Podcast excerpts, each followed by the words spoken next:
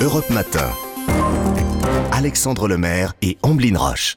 Bonjour à toutes, bonjour à tous. Bienvenue sur Europe 1. Vous vous réveillez peut-être euh, à peine. Eh bien, ça veut dire que vous êtes peut-être aussi dans la tenue adéquate pour cette journée particulière du 10 mars.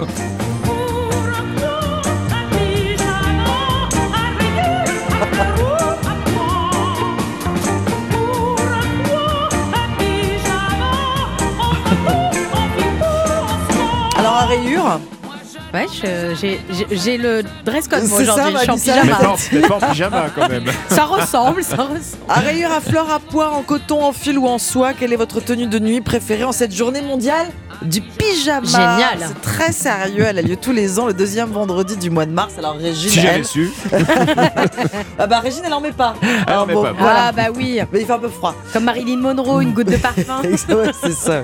Chanson sérieuse si on veut signer Serge Gainsbourg. Dans l'actualité, ce 10 mars, Alexandre. Eh bien, l'information euh, de la nuit, d'abord, euh, c'est cette fusillade qui a éclaté à Hambourg, dans le nord de l'Allemagne. Plusieurs médias font état d'au moins sept morts, plusieurs blessés graves. Un assaillant a ouvert le feu dans une église des témoins de Jéhovah. Dans l'actualité également, euh, sommet franco-britannique pour retisser, ressouder les liens entre Paris et Londres. Il sera question notamment de la crise migratoire et du phénomène jamais endigué des traversées de la Manche. Le vendredi thématique de la rédaction d'Europe 1 consacré aux inquiétudes autour de l'organisation des JO à 500 jours des Jeux de Paris, sécurité, transport, chance de médaille pour les Français. Quelles sont les préoccupations des spécialistes et des observateurs? On y revient dans nos différentes éditions. À 5h45, attention Alexandre au coach de vie. Oui, vous vous êtes peut-être déjà adressé à l'un de ces coachs de développement personnel. Nous donnons la parole ce matin sur Europe 1 à la DGCCRF. Elle a enquêté sur ces coachs.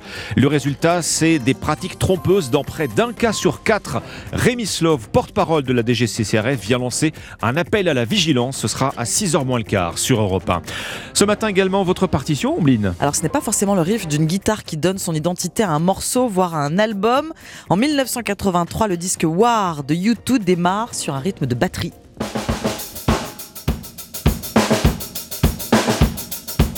Ça, c'est la batterie de Sunday, Bloody Sunday, l'album War de U2 dans la partition à 6h20. Très bon début de matinée sur Europe 1. Et bonjour Anissa Haddadi. Bonjour Ombline, bonjour Alexandre. Bonjour Anissa. Dans un quart d'heure, votre histoire dingue du jour et vous allez répondre à cette question. Mais pourquoi donc un chien du futur se balade dans la citadelle de Besançon?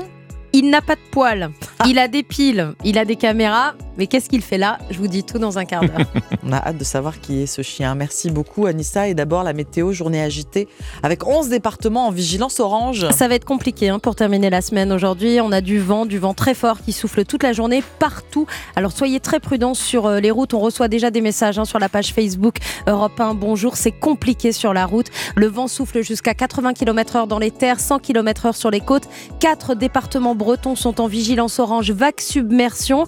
Mais c'est dans le sud que le vent sera le plus fort avec des rafales jusqu'à 100-120 km/h au bord de la Méditerranée, jusqu'à 150 km/h aujourd'hui sur le Cap Corse. Sept départements des Pyrénées-Orientales à l'Hérault. Le Var, les Alpes-Maritimes et les deux départements corse sont en vigilance orange, vent fort. Ailleurs, bah, c'est des averses pour tout le monde et tout au long de la journée. Ce matin, 3 à Amiens, 6 à Paris, 12 à Mont-de-Marsan. Cet après-midi, chute libre des températures, 5 à 8 degrés en moins. On aura 10 à Paris, hier on avait 16, 15 à Bordeaux et 22 à Perpignan. Merci Anissa. Europe 1, bonjour et bon réveil. Il est 5h sur Europe 1. Europe 1, bonjour. Alexandre Lemaire et Amblin Roche.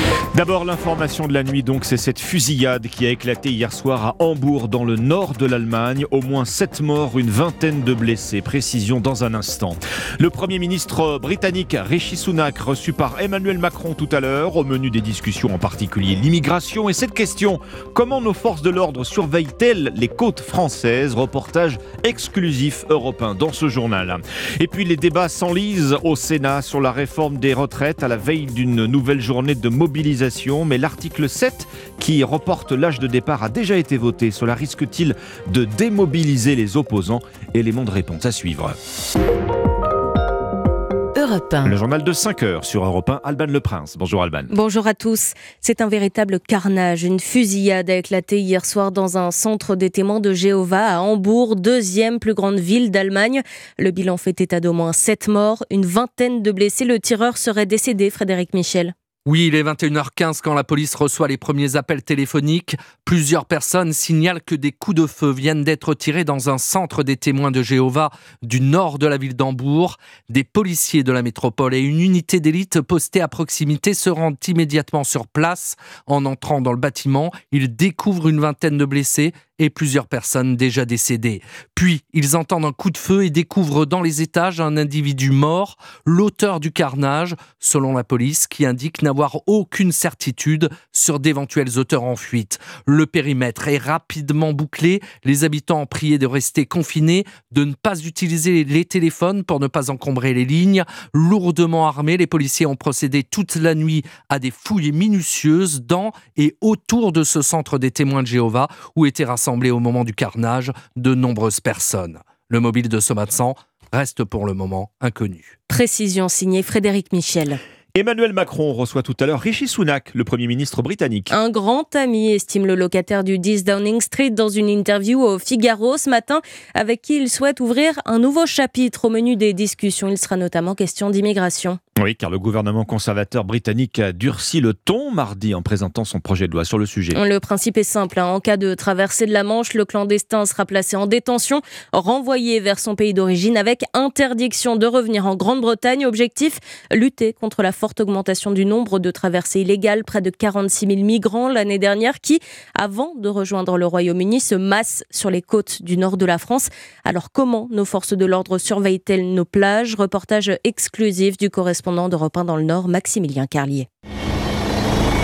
Un hélicoptère de la gendarmerie survole le littoral. Laurent, le pilote, observe attentivement ce qui se passe au sol. Alors donc à gauche, euh, on voyait les dunes. Si on décèle par exemple des migrants sur la côte, on transmet le renseignement tout de suite aux troupes au sol. Car il faut aller vite pour empêcher la traversée. Buggy, motocross et militaires en treillis sont déployés sur la plage commandant Martin de la compagnie de Saint-Omer. C'est trop dangereux pour eux de prendre la mer sur les small boats. Euh, ils sont à 50 sur des pneumatiques de moins de 10 mètres. Les courants sont très forts et euh, c'est une vraie autoroute à bateau. Il n'est pas concevable de les laisser partir. Sauver des vies, voilà l'objectif, ajoute-t-il, et on a toujours besoin de moyens humains et matériels, caméras intelligentes, drones, surveillance aérienne et réservistes. Tout cela, c'est l'Angleterre qui le paie. Londres qui veut durcir sa loi contre cette immigration illégale, capitaine Delbar de la police aux frontières. Pour avoir discuté avec pas mal de migrants, ils ont des familles là-bas, ils ont beaucoup d'espoir, euh, ils veulent absolument rejoindre l'Angleterre, quels que soient les risques, parce qu'ils espèrent y trouver une vie meilleure et je pense pas que ça les arrêtera. En 2022, 45 000 migrants ont traversé la Manche, 90% ont demandé l'asile dans le pays. Maximilien Carlier, correspondant d'Europe 1 dans le Nord. Après le cirque des débats à l'Assemblée nationale sur la réforme des retraites, les discussions commencent également à se radicaliser au Sénat. Suspension de séance, nombreux rappels au règlement, accusations d'obstruction et d'insincérité. Les débats se sont enlisés en séance face à une gauche survoltée, provoquant la colère d'Emmanuel Capu, sénateur Horizon. Vous croyez faire les malins, mais ça n'est pas vous qui gagnerez. C'est la démocratie qui y perdra, c'est le Sénat qui perd en crédibilité en se mélanchonisant et en courant derrière les extrêmes. Les sénateurs qui ont jusqu'à dimanche minuit pour examiner le millier d'amendements restants et dans le même temps, les syndicats préparent l'acte 7. Ce sera demain la première mobilisation hein, depuis que le Sénat a validé l'article sur le report de l'âge légal de départ à 64 ans. Barthélémy Philippe, cet article, c'était un peu le cœur du réacteur. Est-ce que son adoption pourrait démobiliser une partie des opposants? Oui, c'est la crainte des leaders syndicaux qui n'ont plus que quelques jours pour faire reculer le gouvernement. Déjà avant le vote du Sénat, une large majorité de Français pensaient que la réforme serait de toute façon votée et appliquée, et ils sont sûrement encore plus nombreux aujourd'hui. Mais Cyril Chabagnier, président de la CFTC, veut à nouveau croire à une forte mobilisation. On sent que la motivation et la détermination, elle reste intacte. Donc il fallait peut-être pas espérer que le gouvernement nous écoute après 48 heures de durcissement de grève. Pas de défaitisme non plus dans les rangs de la CFDT, mais plutôt un sentiment d'urgence dans la dernière ligne droite du texte au Parlement, comme l'explique le secrétaire national Yvan Ricordo. Il y aurait une résignation, on n'aurait pas vu le 7 mars autant de manifestants. Après, on est forcément un peu dans le money time de cette mobilisation-là. Après samedi, l'intersyndicale prévoit une nouvelle journée de mobilisation. Mercredi prochain, le vote définitif du texte pourrait intervenir dès le lendemain, mais les syndicats l'assurent, le mouvement ne s'arrêtera pas. Barthélémy Philippe du service économie d'Europe 1. Côté transport, la SNCF annonce un trafic toujours fortement perturbé hein, jusqu'à la fin du week-end. Aujourd'hui, comptez un TGV Ouigo sur deux, 60% des TER supprimés en Ile-de-France. Des difficultés à prévoir dans le RERB et dans les airs, 20% des vols seront annulés ce week-end.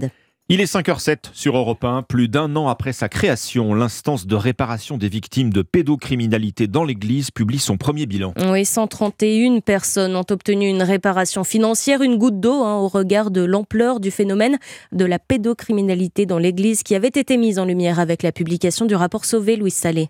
Oui, ça paraît peu, mais cette instance, l'INIR, n'a reçu que 1200 demandes d'indemnisation. Les dossiers sont examinés au cas par cas. Marie Derain en est la présidente. Il s'agit euh, de viols dans euh, plus de la moitié des situations et de viols qui se sont euh, répétés pendant plusieurs années. Ce qui est proposé depuis le début, c'est un accompagnement qui va au-delà de simplement réparer financièrement une personne victime ou reconnaître financièrement une personne victime. Et la démarche et l'individualisation demandent du temps. L'INIR reçoit en moyenne 8 demandes par semaine, deux tiers d'hommes, un tiers de femmes, dont l'âge se situe autour de 60 ans. La demande de Stéphane, violé à 13 ans, a été envoyée en mars 2022. J'ai reçu un peu d'argent en décembre, voilà. On a pu parler de tout ce que j'avais vécu. Je vais quand même continuer à parler des souffrances et des traumatismes avec un psychologue trauma. Ça coûte euh, assez cher, donc ça va peut-être me servir pour ça. Le montant moyen perçu par les victimes s'élève à 37 000 euros et parmi elles, 40 ont reçu la somme maximale de 60 000 euros. Louise Salé.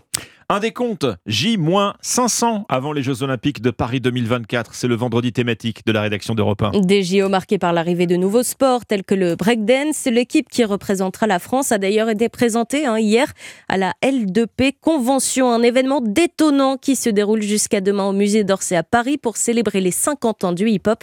Marie Gicali est allée pour Europe 1. Sous la nef du musée d'Orsay, un cœur battant résonne, celui des platines de DJ Cléon. Sur ces rythmes jazzy gonflés par de grosses basses, des breakdancers s'affrontent en battle, c'est duel de danse. Siadem Bele, dite Sissi dans le milieu, championne de France de breakdance. Il y a un jury, un DJ, un sol, un bon sol et c'est parti, hein. c'est ça un battle. C'est deux personnes qui s'affrontent, qui font un passage d'environ 30 à 45 secondes chacun. Il y a toujours le même rythme mais euh, les musiques elles changent, on ne sait jamais la musique à l'avance donc on s'adapte. Le corps tournoie rapidement sur la tête ou sur une main, Tom, même pas essoufflé, on est habitué à faire des jams qui durent 2 heures, 3 heures. vient d'exposer ses 10 ans de pratique. C'est une musique qui est censée en fait naturellement t'emmener au sol. Comment tu vas puiser ton énergie du sol et comment tu vas adapter l'énergie à ta manière de la musique. Du grand spectacle. Donc peut-être que les statues et les sculpteurs ont trouvé leur liberté en, en figeant les choses. Nous on la trouve en bougeant, je pense. Face à un public aussi médusé que les statues de cette galerie. Marie Jiquel. C'était votre journal de 5 heures sur Europe 1. Merci Alban Le Prince. Europe 1, il est 5h10. Quel est ce drôle de chien qu'on peut croiser à Besançon? C'est l'histoire dingue d'Anissa Haddadi à suivre. On va retrouver Thierry Léger pour les courses. Tout de suite, les sports. 5h, 7h. Europe 1, bonjour. Omblin Roche et Alexandre Lemaire. Bonjour Dimitri Vernet. Bonjour Ombline, bonjour Alexandre, bonjour, Bonjour à Dimitri. tous. On débute ce journal des sports, Dimitri, par du football. Après les différents fiascos tricolores en Coupe d'Europe, les Niçois, nos derniers représentants sur la scène européenne, ont redoré le blason français hier soir. Eh Et oui, victoire 1-0 en Moldavie face au shérif Tiraspol en match aller des huitièmes de finale de la Ligue Europa Conférence. Malgré une pelouse catastrophique et un contexte lourd avec en arrière-plan la guerre en Ukraine, les Aiglons ont su éviter le piège moldave. Satisfaction partagée par le défenseur et capitaine niçois Dante. C'est un très bon résultat, surtout on a vu l'état du terrain. Ça nous a beaucoup difficulté notre jeu, mais je pense qu'on a, on a été très intelligent par rapport à ce qu'il fallait faire dans ces matchs-là pour le gagner et, et nous sommes contents. Dante au micro de nos confrères de Canal+, une belle opération qui permet aux Aiglons d'entrevoir les quarts de finale de la compétition et de redonner le sourire au football français. Place à la Ligue 1 ce soir, Dimitri. Oui, avec un match important entre Lille et Lyon pour les Lillois. Tout d'abord, sixième au classement qui vont tenter de se rapprocher des places qualificatives en Coupe d'Europe. De leur côté, les Gaunes, classés dixième, cherchent impérativement à remonter la pente pour finir la saison en haut de tableau. Une mission très compliquée, comme le conseil de l'entraîneur lyonnais Laurent Blanc au micro européen de Maxime Choche. C'est de constater que on perd beaucoup de points. Perd beaucoup de points, notamment à domicile. À un moment donné, ça peut, sur le groupe, baisser de motivation, mais à nous deux et au staff techni- technique de- de maintenir ça. Quels que soient les résultats, je- on essaiera de faire les, les- les meilleurs matchs possibles, on essaiera de gagner le plus de matchs possible. Gagner le plus de matchs possible, c'est le mot d'ordre lancé par Laurent Blanc, qui est bien évidemment conscient des difficultés des Lyonnais sur la pelouse lilloise, puisqu'il faut remonter en 2016 pour apercevoir une victoire des Gaunes dans le Nord. Lille-Lyon, c'est ce soir à 21h et c'est à suivre bien évidemment dans Europe 1 Sport. Cyclise maintenant, notre Français David Godu continue de briller dans le Paris-Nice. Et oui, lors de la cinquième étape hier, le coureur français s'est un petit peu plus rapproché du maillot jaune de Tadej Pogacar, qui ne possède plus que 6 secondes d'avance sur le breton. Godu impressionne, mais cela n'a rien d'étonnant pour son manager, Marc Madio. C'est une demi-surprise. On savait qu'il était à un très bon niveau. Euh, L'objectif, c'est d'être euh, le plus près possible de Pogacar et Vingegaard. Donc, euh, on est, on est bien dans le match puisqu'on est entre les deux. Donc, on sait qu'il va se passer encore beaucoup de choses d'ici Nice. Donc, on va, on va essayer d'être dans la même dynamique. Marc Madio, le manager de Groupama FDJ dans Europe 1 Sport hier soir. Aujourd'hui, place à la sixième étape où la course arrive à la Colle-sur-Loup avant un week-end final dans la région de Nice qui s'annonce très animé. Le reste de l'actualité sportive en, en bref, Dimitri. Du rugby avec la victoire de Grenoble en Pro D2 hier soir, 20 à 16 face à Aurillac. Les Grenoblois grimpent à la deuxième place. Et puis un mot de la Coupe du Monde de biathlon où notre Française Julia Simon est toute proche de décrocher son premier gros globe de cristal après sa quatrième place hier en individuel. Merci Dimitri Vernet, c'était le journal des sports, 5h13. On retrouve Thierry Léger, ce sont les courses hippiques et son pari gagnant. Bonjour Thierry. Bonjour Ombline, il y aura des courses ce soir en semi-nocturne sur l'hippodrome d'Anguin et mon pari gagnant sera le 509 Hello Sport. Lauréat avec la manière le 4 mars à Vincennes. Comme un trotteur qui n'a pas encore les gains en rapport avec ses moyens, il devrait pouvoir sur sa lancée profiter pleinement de ce bel engagement à la limite de la qualification face à une opposition largement à sa portée et sur un parcours qui ne pourra que l'avantager. Alors notez bien pour ce soir à Anguin, réunion 1 dans la cinquième course, le numéro 9, Hello Sport. Merci Thierry Léger. Vos pronostics du Quintet dans une demi-heure sur Europe 1. 5h13, Europe 1, bonjour, bon début de matinée. C'est vendredi à suivre les initiatives en France. On va vous présenter ce matin une association qui permet aux enfants hospitalisés de se changer les idées. Europe 1 Bonjour. Alexandre Lemaire et Amblin Roche. C'est le moment que vous attendez. L'histoire dingue d'Anissa Haddadi.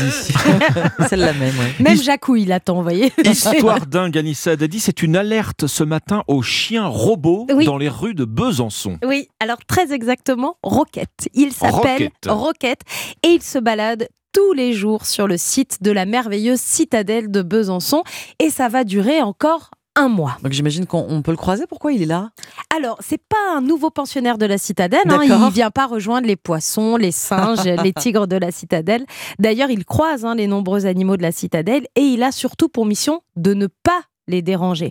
Roquette, lui, il n'a pas de poils. Il n'aboie pas, mais il est équipé d'une caméra et de nombreux capteurs au niveau de la tête. Il a pour mission, Roquette, vous l'avez compris, c'est un chien robot, de numériser les moindres recoins de la citadelle qui fait 250 000 mètres carrés. Roquette, c'est un chien très moderne, équipé des meilleures technologies, fabriqué par des Français, Cocorico, et il peut capter 500 000 points par seconde, et nous l'avons suivi. Écoutez. ハハハハ! Ça se dandine. Alors, on- Là, on- il monte. Ah oui. on- il, il semble marcher d'un pas assez lourd, euh, Rocket. Euh, il va où comme ça? Il se balade toute la journée euh? Alors, Roquette, oui, il se balade toute la journée. Il est émotionnellement très fragile parce que si Roquette croise trop de monde ou si des petits curieux comme Omblin s'approchent trop de Roquette, eh bien, il va paniquer. Ah, je Et là, distance. tout va euh, vaciller, les programmes informatiques. Il doit donc être co- accompagné de l'un de ses concepteurs qui le guide tout au long de la journée. Alors pourquoi ce, ce, ce Rocket hein, qui, qui est comme euh, Très farouche, mignon, donc, ouais, il est- oui, particulier, euh, fragile. Il, fragile, il numérise la citadelle de Besançon. Eh bien, en fait, c'est un projet du ministère de la Culture et cette numérisation du site historique de la citadelle de Besançon va permettre après de pouvoir visiter la citadelle Mmh. grâce à des hologrammes. Donc, pour ceux qui ne connaissent pas ce merveilleux site qui est l'un de mes préférés en France, vous allez pouvoir, si vous ne pouvez pas aller à Mmh. Besançon, depuis chez vous, en 3D, avec les nouvelles technologies, voir les moindres recoins et même les recoins interdits au public. D'où l'utilité de- du robot Rocket et de ce petit partout. chien. Avec un drone, ça aurait été trop compliqué parce que le drone ne va pas dans les moindres recoins. Rocket, il va partout. Et donc Rocket ne mange pas de croquettes. C'est un robot. On va leur proposer en slogan Rocket ne mange pas de croquettes. Ça fonctionne bien. Merci, Anissa. Europe 1 Bonjour. 5h16 sur Europe 1, les titres de ce vendredi 10 mars, Alban Le Prince. Un bain de sang selon le quotidien Bild. Au moins 7 personnes sont mortes, 20 blessées dans une fusillade qui a eu lieu hier soir dans un centre de témoins de Jéhovah à Hambourg. Le tireur ferait partie des personnes décédées. Rishi Sunak, le Premier ministre britannique, attendu à Paris pour rencontrer Emmanuel Macron. Et c'est pour ouvrir un nouveau chapitre avec la France. Ce sont ses mots dans le Figaro ce matin.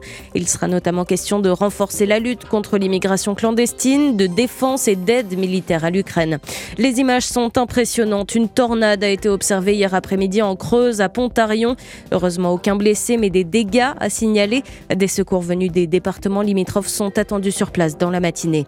Et puis dans l'affaire Palmade, la justice se penche une nouvelle fois tout à l'heure sur un éventuel retour en détention provisoire de l'humoriste remis en liberté cette semaine. La décision pourrait être prise dès ce matin ou mise en délibéré. Europe 1, bonjour. Alexandre Lemaire et Omblin Roche. Les initiatives en France à 5h17 sur Europe 1 Zoom ce matin sur une association qui intervient dans les hôpitaux. Elle propose des moments d'évasion aux enfants malades du cancer, le tout avec des ateliers high-tech. Bonjour Grégory Nimo. Bonjour. Merci beaucoup d'être avec nous sur Europe 1. En 2019, à Rennes, avec le psychiatre Gaël Fourny, vous avez fondé l'association Dessine-moi la high-tech. Vous vous rendez dans des centres de cancérologie pédiatrique et vous faites découvrir à des jeunes patients des objets numériques. Est-ce qu'on peut euh, le, dire comme ça Présenter votre association ainsi? Ouais, c'est exactement ça. On a deux grandes activités. Euh, la première, c'est le confort du patient et euh, la seconde, c'est l'aide à la recherche.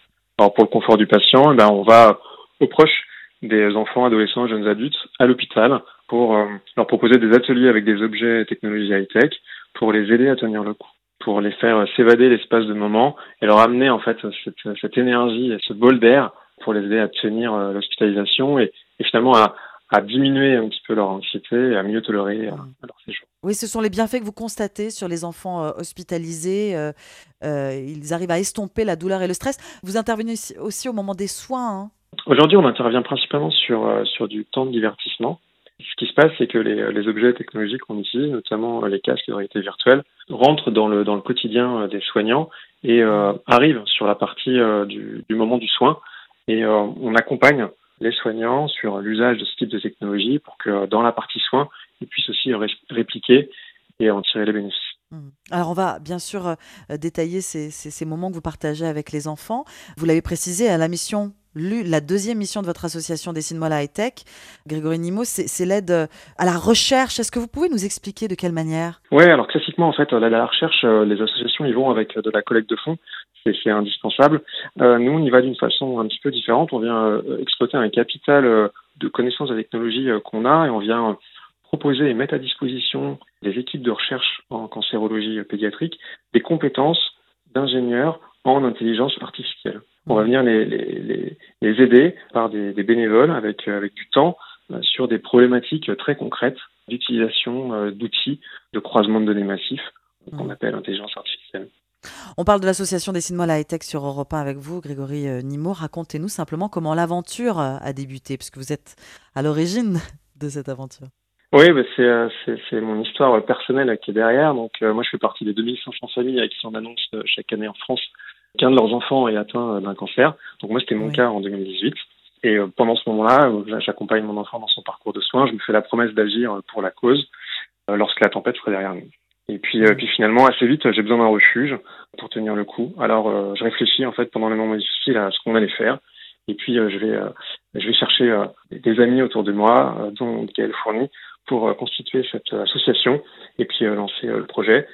On commence à Rennes et puis on cherche à aller, aller voir si l'approche peut répondre à d'autres besoins dans d'autres hôpitaux.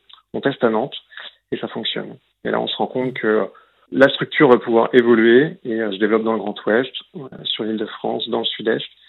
Et là, on prépare l'ouverture de, cinq nouveaux sites en France et on commence à regarder à la partie internationale. Donc vous favorisez le, le confort euh, des jeunes patients, hein, on l'a dit, dans des moments de divertissement. Euh, quels sont ces objets technologiques? Quels sont ces outils que vous utilisez, ces jouets? On, on, va avec des choses qu'ils n'ont pas l'habitude de voir pour susciter euh, la curiosité, euh, l'intérêt. on y va avec des, des, petits robots sur lesquels on va venir broder un certain nombre de, de, de défis. Mmh. On y va avec des, des casques de réalité virtuelle. Donc là, pour, pour leur permettre de s'évader et de voyager, donc avec des contenus passifs ou des contenus actifs hein, que le bénévole va venir adapter en fonction de la situation qu'il a avec le, le patient. Et puis on a du pilotage de mini-drones d'intérieur. Donc là, c'est pour reprendre un goût de liberté où euh, pendant l'espace d'un instant, euh, l'enfant, l'ado ou le jeune adulte, ben, il va, il pilote, il déplace le drone, il se promène, Mm. euh, certaines fois avec une petite caméra pour euh, être en petite story, observer ce qui se passe. Et la magie opère en fait. Ils oublient, ils s'évadent. Alors quand on va sur votre site dessine-moi la hightech.org, on se rend compte que la magie opère à, à tous les âges, puisqu'il y a des jeunes enfants et des adolescents. Ces, ces objets technologiques, ces objets high-tech s'adressent à tous. Ouais, c'est ça. Les ateliers sont conçus pour pour répondre aux panels euh, deux ans euh, jusqu'à 25 ans, ça Oui. nous arrive. On fait aussi euh, les euh, les proches aidants euh, pour que euh, derrière, ça amène un sujet de discussion, ça amène un, un sujet d'évasion partagé et qu'ils puissent en rediscuter derrière.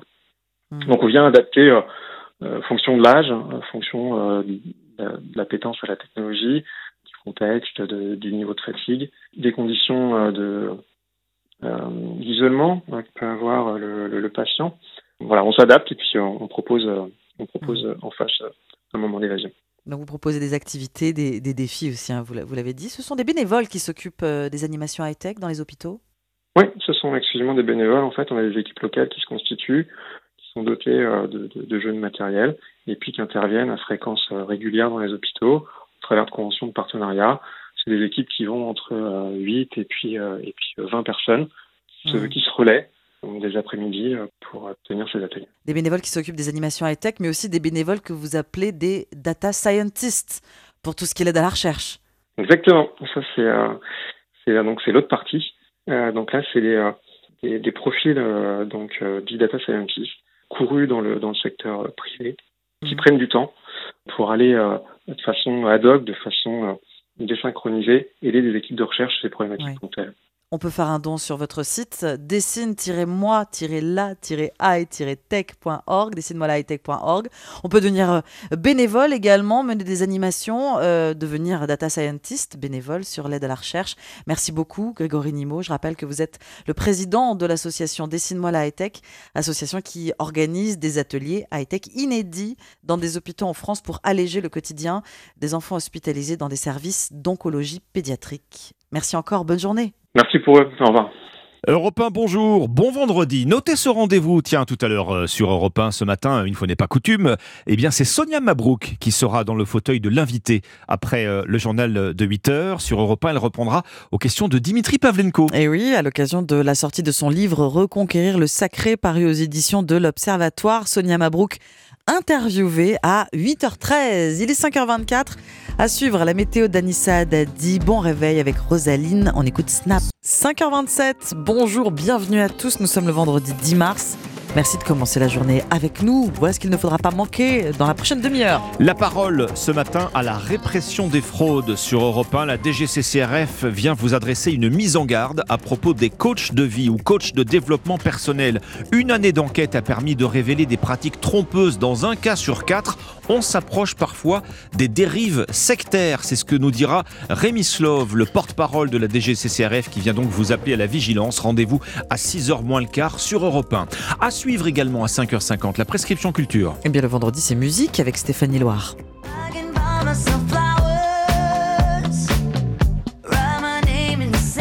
Ce matin, le nouvel album de la chanteuse américaine Miley Cyrus, il s'appelle Endless Summer Vacation. Et puis avec Nicolas Caro, on va relire le roman culte American Psycho. Ça va décoiffer ce matin, Anissa Dadi. Nous sommes vendredi et le vent souffle fort aujourd'hui. 11 départements vigilance orange, la Manche, les Côtes d'Armor, le Finistère de Morbihan, 4 départements bretons donc pour vague submersion. Attention, hein, vent fort plus haut niveau de la mer plus fort coefficient de marée.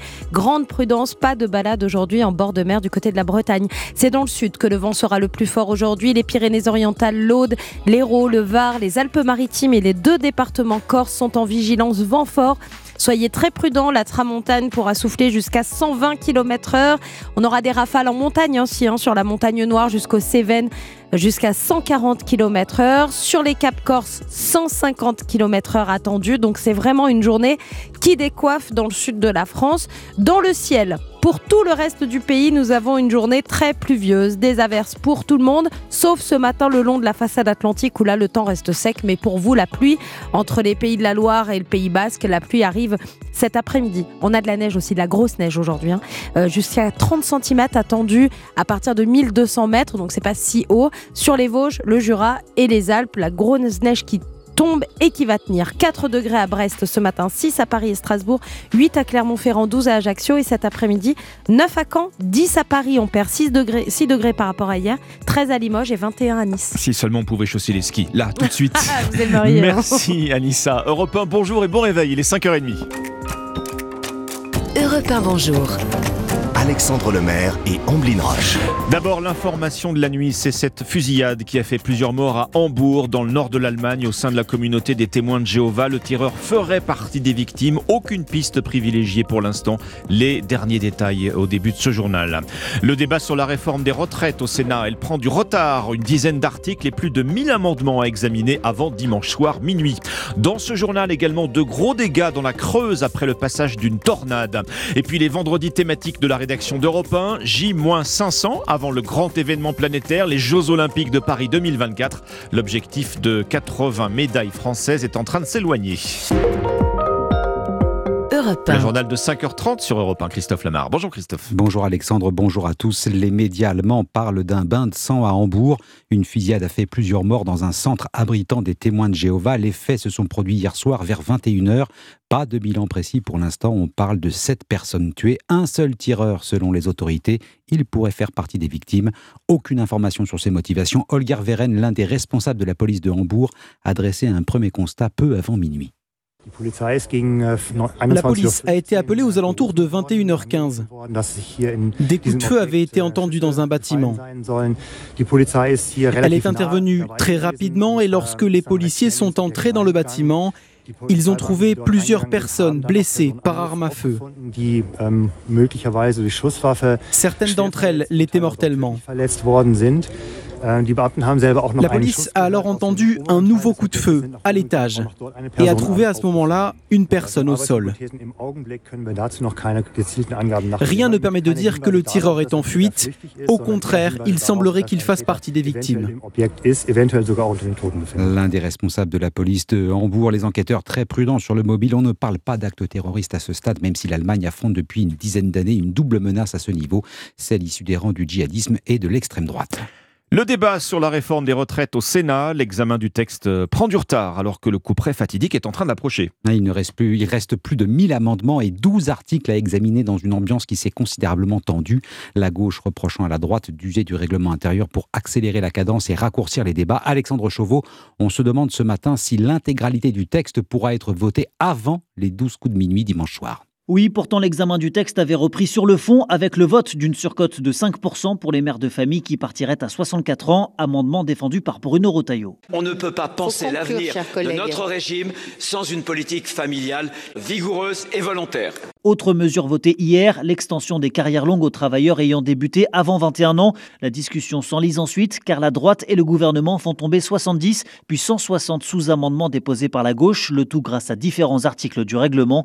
Olivier Dussopt invoque l'obstruction de l'opposition sur la prise en compte de la pénibilité notamment. Il y a 160 amendements qui euh, font le tour du dictionnaire des produits chimiques et des agents chimiques de France. Il n'y a pas de volonté de débat, il y a une volonté de blocage. Un coup de force co-organisé dénonce la gauche, Eliane Assassi, présidente du groupe communiste. Ce que vous faites ce soir, la majorité et le gouvernement, est pour nous un signe de faiblesse politique. Vous êtes faible politiquement. Des débats tendus donc, alors qu'il restait hier soir toujours un peu plus de 1000 amendements à discuter. Alexandre Chauveau du service politique d'Europe 1, poursuite de la grève à la SNCF où le trafic sera fortement perturbé aujourd'hui dans les TGV et TER.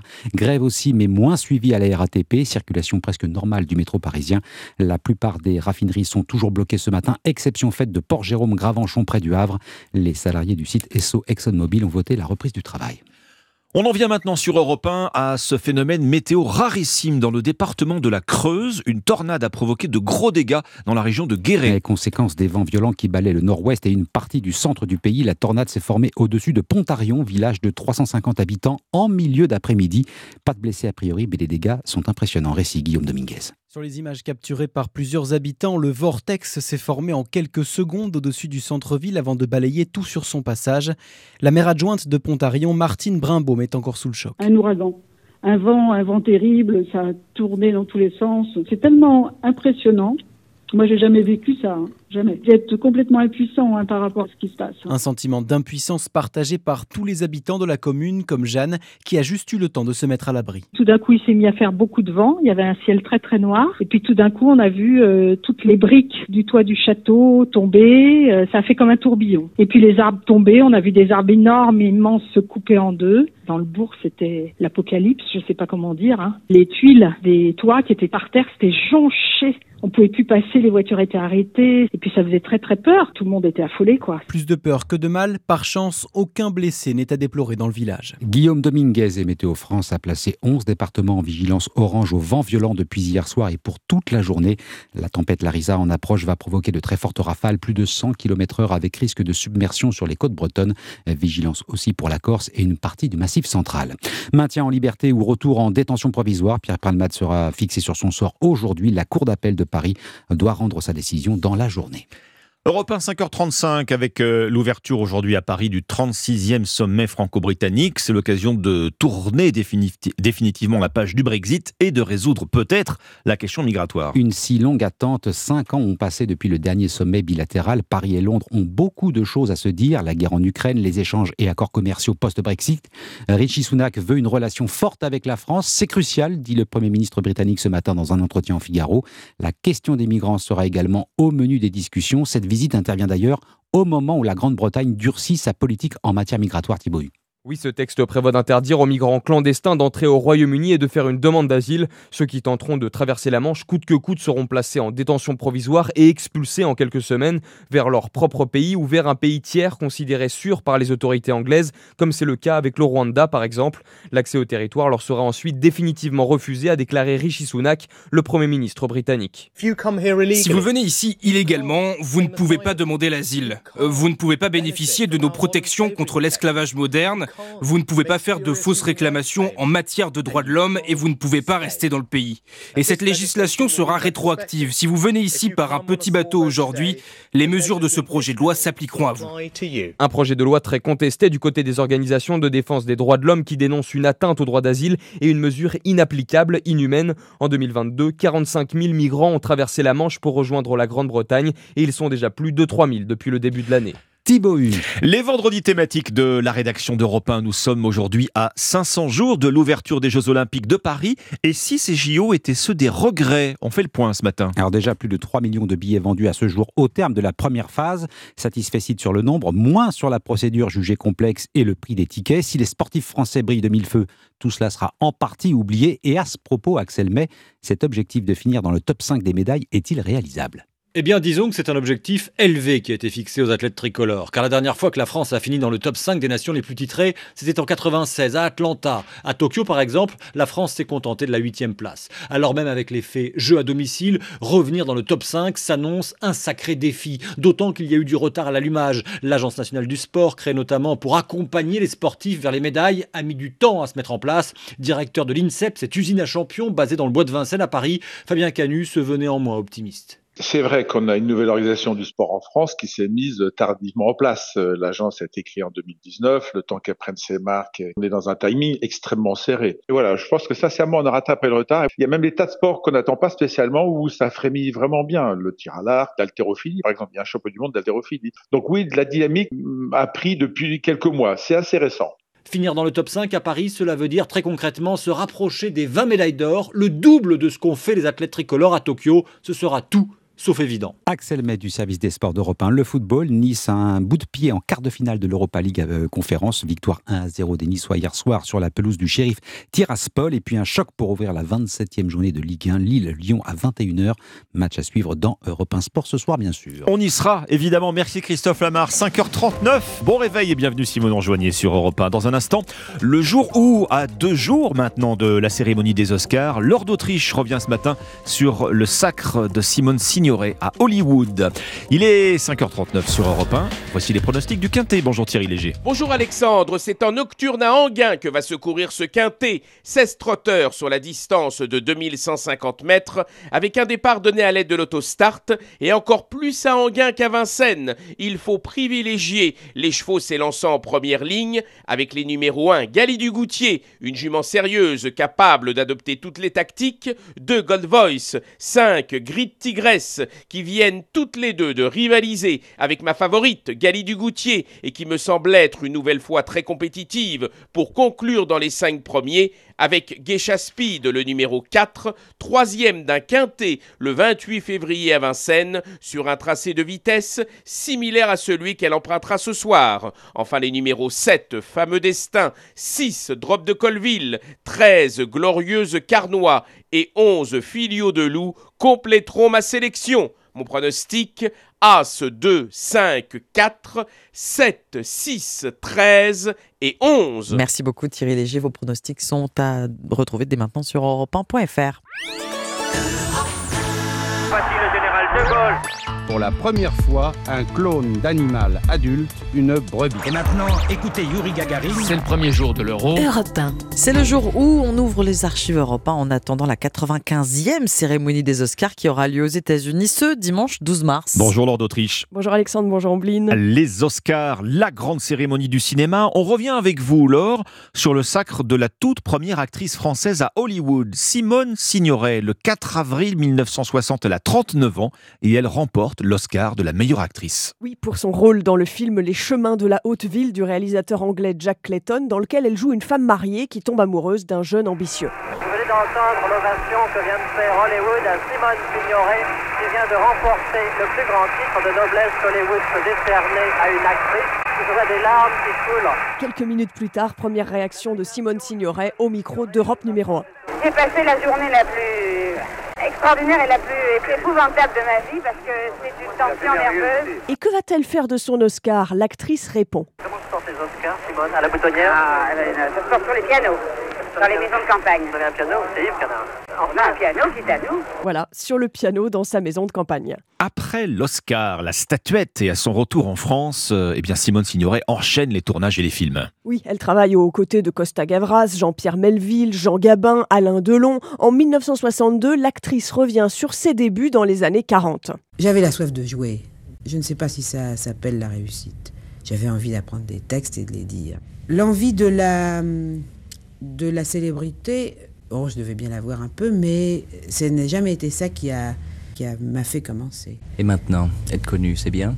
Oh, c'est, c'est- ce serait terrible de pas l'être. Ce serait tragique de ne jamais être connu nulle part. En 1978, à 57 ans, elle obtient le César de la meilleure actrice dans La vie devant soi en interprétant Madame Rosa, ancienne prostituée rescapée d'Auschwitz ayant ouvert une pension clandestine. Et à la mort de Simone Signoret en 85, l'acteur Alain Delon raconte leurs expériences communes au cinéma. On ne jouait pas avec Simone, je veux dire, on vivait, c'est ça qui était exceptionnel, et je veux dire, ça, il m'a énormément donné, c'était quelqu'un de terriblement généreux, nous étions, disons, de la même race, c'est elle qui me le disait, ça n'est pas moi.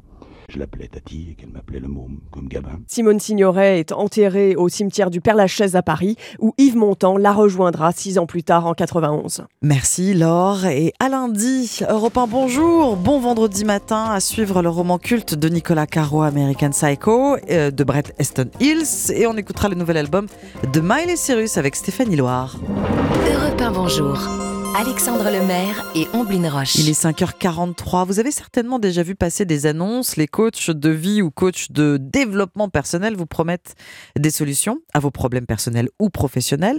Pendant un an, la DGCCRF s'est penchée sur ces praticiens qui se font aussi appeler coachs de bien-être. Cette enquête de la répression des fraudes révèle des pratiques trompeuses et parfois dangereuses. Votre invité Alexandre est le porte-parole de la DGCCRF, Rémi Slove. Bonjour Rémi Slove. Bonjour. Votre enquête a porté sur 165 coachs de développement personnel. Qu'avez-vous découvert sur leur façon de travailler? Alors la DGCCRF a enquêté en 2021 et 2022 sur des coachs professionnels, mais également sur des établissements de profession au coaching. Lors de ces contrôles, nous nous sommes aperçus que près de 80% des établissements contrôlés présentaient une anomalie en particulier sur l'information du consommateur. Alors, anomalie, très concrètement, euh, en quoi ça, consiste quand on est un, alors je ne vais pas dire un patient hein, en l'occurrence, mais quand on va s'adresser à un professionnel de ce type, euh, en quoi peut-on être trompé? Disons que la première anomalie qui a été constatée par les services de la DGCRF, c'était d'abord des anomalies d'information de base sur les prestations de la part des professionnels. C'est-à-dire que parfois, il manquait l'information sur les prix, il n'y avait pas de notes qui étaient remises pour la prestation, où il y avait des informations qui n'étaient pas claires, par exemple sur euh, les possibilités de résiliation en cas d'achat d'une formation en ligne. Mais ensuite, dans 20% des cas, il y avait des pratiques qui étaient plus graves de la part des professionnels, à savoir des pratiques commerciales trompeuses. Concrètement, ça veut dire que le professionnel, le coach ou l'établissement de formation, ce qu'il proposait aux consommateurs était trompeur. Il n'y avait pas les bonnes allégations, les allégations présentées aux consommateurs étaient trompeuses pour eux. Par exemple, il y avait des prestations de coaching qui se disaient diplômées par l'État. Or, il n'y a pas de diplôme d'État du coaching. Et donc, un consommateur pouvait être trompé parce qu'il croyait qu'il allait auprès d'un professionnel qui était reconnu par l'État. C'est-à-dire qu'aujourd'hui, n'importe qui peut s'autoproclamer coach de vie ou coach de bien-être. Vous, moi, n'importe qui. En tout cas, il n'y a pas de qualification reconnue par l'État pour se déclarer coach, tout à fait. Ce qui est important, en revanche, c'est de ne pas tromper les consommateurs sur ce qu'on offre réellement. Et en particulier, quelque chose qu'on a remarqué à l'occasion de nos contrôles, c'est qu'un certain nombre de professionnels entretenaient une confusion avec des prestations d'ordre médical. Il y avait des professionnels, il y avait des coachs qui disaient aux consommateurs qu'ils allaient soigner leurs allergies, réparer leurs blessures. Et donc ça, c'est évidemment un problème parce que derrière, quelqu'un qui peut avoir besoin de soins, d'être accompagné par un professionnel de santé, bah, il trouvait pas ça auprès du coach qui n'était pas du tout en compétence et en qualité de le faire. Alors, ce que vous décrivez là, Rémi Slov, ça s'appelle euh, exercice illégal de la médecine. Tout à fait. Alors parfois, il y a des constats d'exercice illégal de la médecine qui ont pu être euh, faits par nos services qui du coup ont transmis des signalements au procureur de la République. Ah, vous avez euh, transmis des signalements à la justice, hein? Tout à fait. On a transmis des signalements à la justice quand on s'apercevait qu'il pouvait y avoir des confusions avec certaines pratiques, alors qui ne relèvent pas de la compétence de la. Mais par exemple, pratique illégale de la médecine. Il y avait aussi tout ce qui était traitement de données médicales. Ça rentre dans l'idée de confusion. On est tombé sur un coach qui demandait aux gens qui voulaient avoir une séance auprès de lui euh, les bilans d'analyse sanguine. Bon bah ça évidemment c'est pas du tout dans les compétences d'un coach de demander ça et derrière les données médicales des consommateurs étaient gardées euh, en violation de toutes les règles sur le sujet, et donc des signalements ont pu être transmis à la CNIL, par exemple. Et puis, une autre type de pratique qui a fait l'objet de signalement, c'est tout ce qui était pratique et dérive sectaire. Bah, c'est pareil, nous, on n'est pas habilité à enquêter sur ce sujet, on est là pour protéger les consommateurs. Mais derrière, on a fait des signalements à la Mivilude en particulier. Alors là, c'est encore beaucoup plus grave. Qu'est-ce qui vous a euh, mis la puce à l'oreille en quelque sorte? Qu'est-ce qui a euh, éveillé vos soupçons quant à des dérives sectaires possibles? Bah, Je vais vous donner un exemple. On a enquêté sur une coach qui euh, était rattachée à une fondation euh, étrangère qui était très impliquée dans la santé, le bien-être durable, ces choses-là. Et en fait, on s'est aperçu lors de nos contrôles que déjà, bon, le, le, contrôle était assez difficile. La professionnelle ne voulait pas vraiment donner les informations, mais ensuite, on s'est aperçu que tous les documents qui étaient euh, présentés, il y avait une vidéo de présentation au début des séances de coaching avec un DVD, etc était euh, vraiment dans un discours qui pouvait se rapprocher ou laisser penser à une pratique sectaire. Et tout ça avait été dicté par la fondation installée à l'étranger en question. Donc là, évidemment, nos enquêteurs ont fait un signalement à la Misidute sur ce sujet. Un point commun avec le fonctionnement des sectes, alors sans parler nécessairement de dérives sectaires, mais vous avez remarqué quand même qu'un certain nombre de ces coachs ciblent une clientèle vulnérable ou qui présente des fragilités particulières faut savoir que la DGCCRF, ça faisait assez longtemps qu'on n'était pas allé voir cette pratique qui s'est développée récemment. Euh, la pratique du coaching, l'accompagnement personnel s'est développée ces dernières années. À l'occasion de précédents contrôles, en particulier sur les médecines non conventionnelles, nous nous sommes dit qu'il fallait nous intéresser au secteur. Et c'est dans ce cadre-là qu'on s'est intéressé en priorité à des coachs, coachs de vie, coachs professionnels spécialisés dans l'équilibre physique et mental des personnes, des consommateurs, et qui parfois pouvaient viser un public vulnérable, par exemple des enfants, des personnes euh, en situation euh, de handicap, des personnes qui souffraient de troubles alimentaires, des personnes dépendantes. Et donc c'était une priorité pour nous d'aller d'abord contrôler ce type de coach. Mais il faut Avec pas faire une généralité. C'est pas tous les coachs qui s'adressent Oui. uniquement à des personnes vulnérables. Bon, sans faire de généralité non plus, on a parfois des coachs qui font payer leurs prestations au prix fort, euh, Rémi Slov. Ça peut s'envoler très vite. Alors euh, nous, on n'est pas habilité à déterminer le bon niveau de prix, mais c'est vrai que c'est pour ça qu'on s'intéresse aussi à ce secteur, c'est que parfois les prestations de coaching ou les formations au coaching ont des coûts qui peuvent être significatifs pour les consommateurs, plusieurs milliers d'euros pour des séances de formation au coaching, par exemple. Plusieurs milliers d'euros. Ces coachs, en fait, ont surfé sur la crise sanitaire, hein, euh, les remises en question dans les foyers. C'est vrai qu'on a été nombreux à s'interroger sur nos choix de vie pendant le Covid. Ils ont tiré profit de cette situation, justement, en promettant une aide à la réorientation. Alors nous, ce dont on s'aperçoit, c'est qu'il y a surtout à l'occasion de ces dernières années, en particulier après la crise sanitaire, de plus en plus de personnes qui se sont lancées dans l'activité de coaching, soit à titre principal, soit à titre complémentaire, en complément de leur activité professionnelle.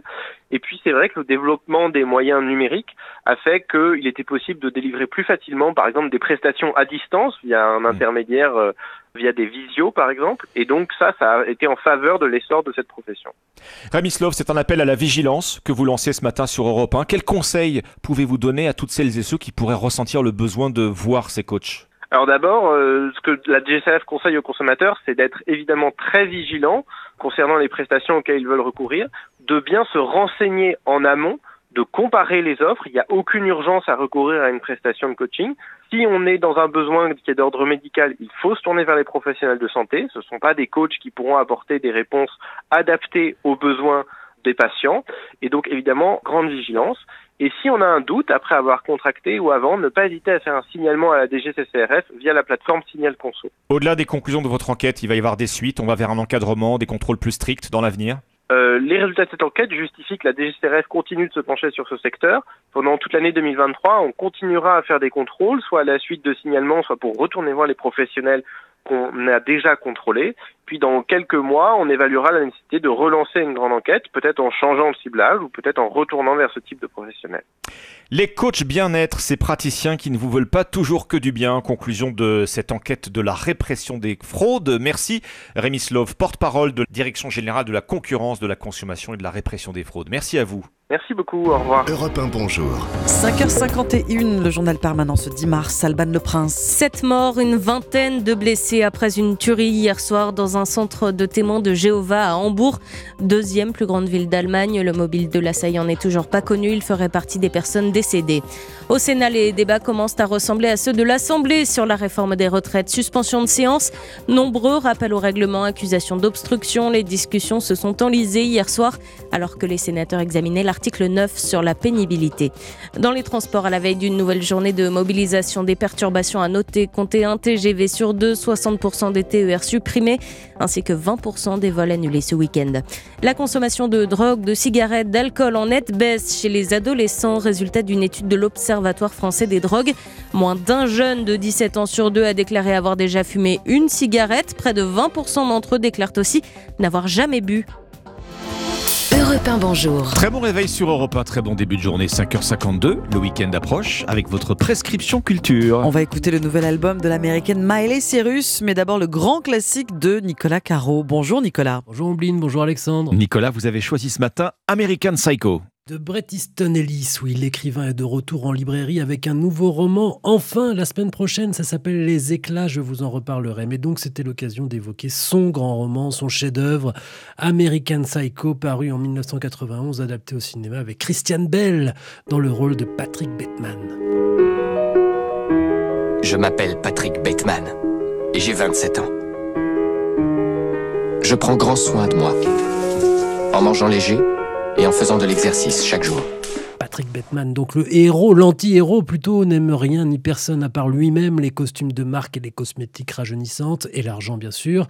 Ah oui, et les restaurants où il est impossible de réserver une table impossible, sauf pour certains privilégiés, comme lui. Le jour, il est un golden boy successful et méprisant de Wall Street, tiré à quatre épingles. La nuit, il enfile un tablier en plastique et devient un psychopathe sadique qui assassine à coups de hache. Bon, le mythe euh, du Golden Boy des années 80, Nicolas. Bien sûr, 1991, la parution, c'est le portrait d'une époque, description de la folie, de la vanité, de dénonciation de la violence, des comportements en milieu privilégié, violence extrême, hein, il faut être quand même bien armé pour s'attaquer à cette œuvre.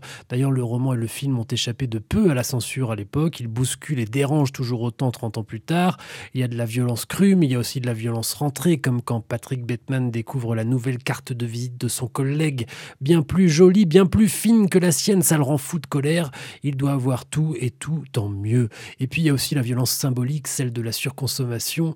Dans le roman, beaucoup moins dans le film, à chaque fois qu'est évoqué un habit, par exemple un costume, Bret Easton Ellis dresse la liste de toutes ses caractéristiques comme dans un catalogue. Bon alors on l'a bien compris, hein, euh, Nicolas, American Psycho, c'est un roman à part. Oui, même si 15 ans plus tôt, Hubert Selby avait publié un roman intitulé Le démon, qui racontait l'histoire d'un type dans le même genre, qui base tout sur les apparences, mais qui devient de plus en plus fou. Sans doute que ce roman, là aussi, a inspiré Bret Easton Ellis. American Psycho à relire, donc à revoir aussi avec Christian Bale. Merci beaucoup Nicolas. On vous retrouve dimanche dans votre émission La Voix et Livre sur Europa entre 14h et 15h. Musique à présent. Bonjour Stéphanie Loire. Bonjour à tous. Stéphanie, avec vous ce matin, la sortie d'album la plus attendue de ce mois de mars, celui de la nouvelle reine de la pop, Miley Cyrus. Et oui, ce jour tant attendu est enfin là, Endless Summer Vacation, le nouvel album de Miley Cyrus porté par le carton absolu de son single Flowers sort aujourd'hui. Flowers, c'est cet hymne à l'indépendance et à l'estime de soi qui entame sa sixième semaine consécutive en tête du classement des singles aux États-Unis, un succès inégalé dans la carrière de l'interprète de Wrecking Ball.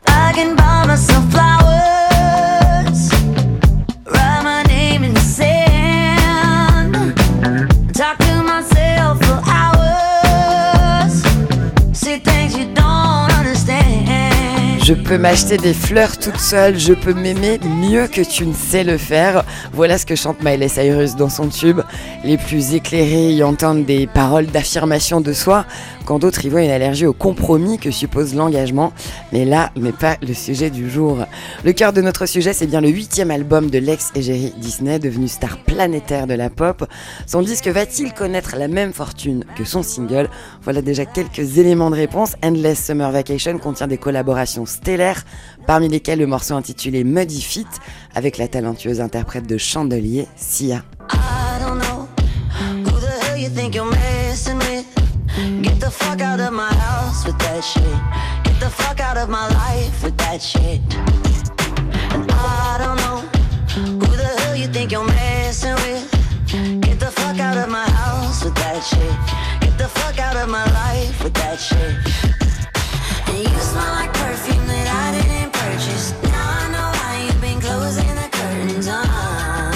Autre collaboration de ce disque avec la chanteuse multi-récompensée Brandy Carlile sur le titre Thousand Miles qui puise dans les influences country de Miley Cyrus.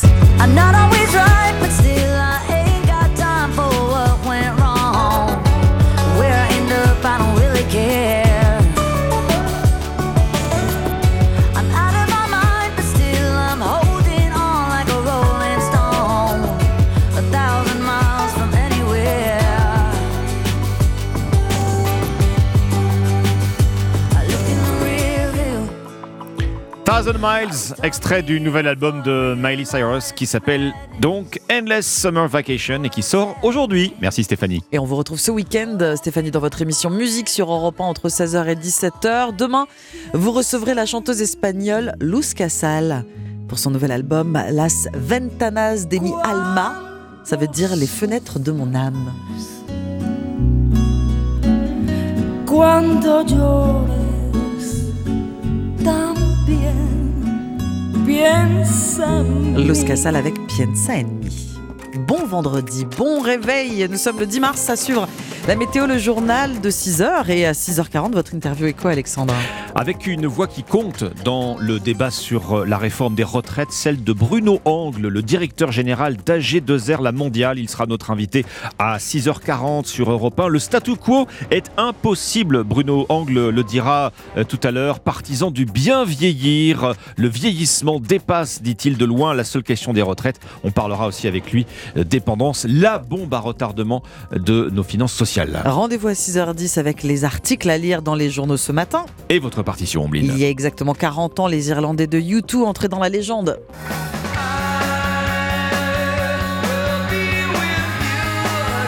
Le troisième album War dans la partition dans 20 minutes.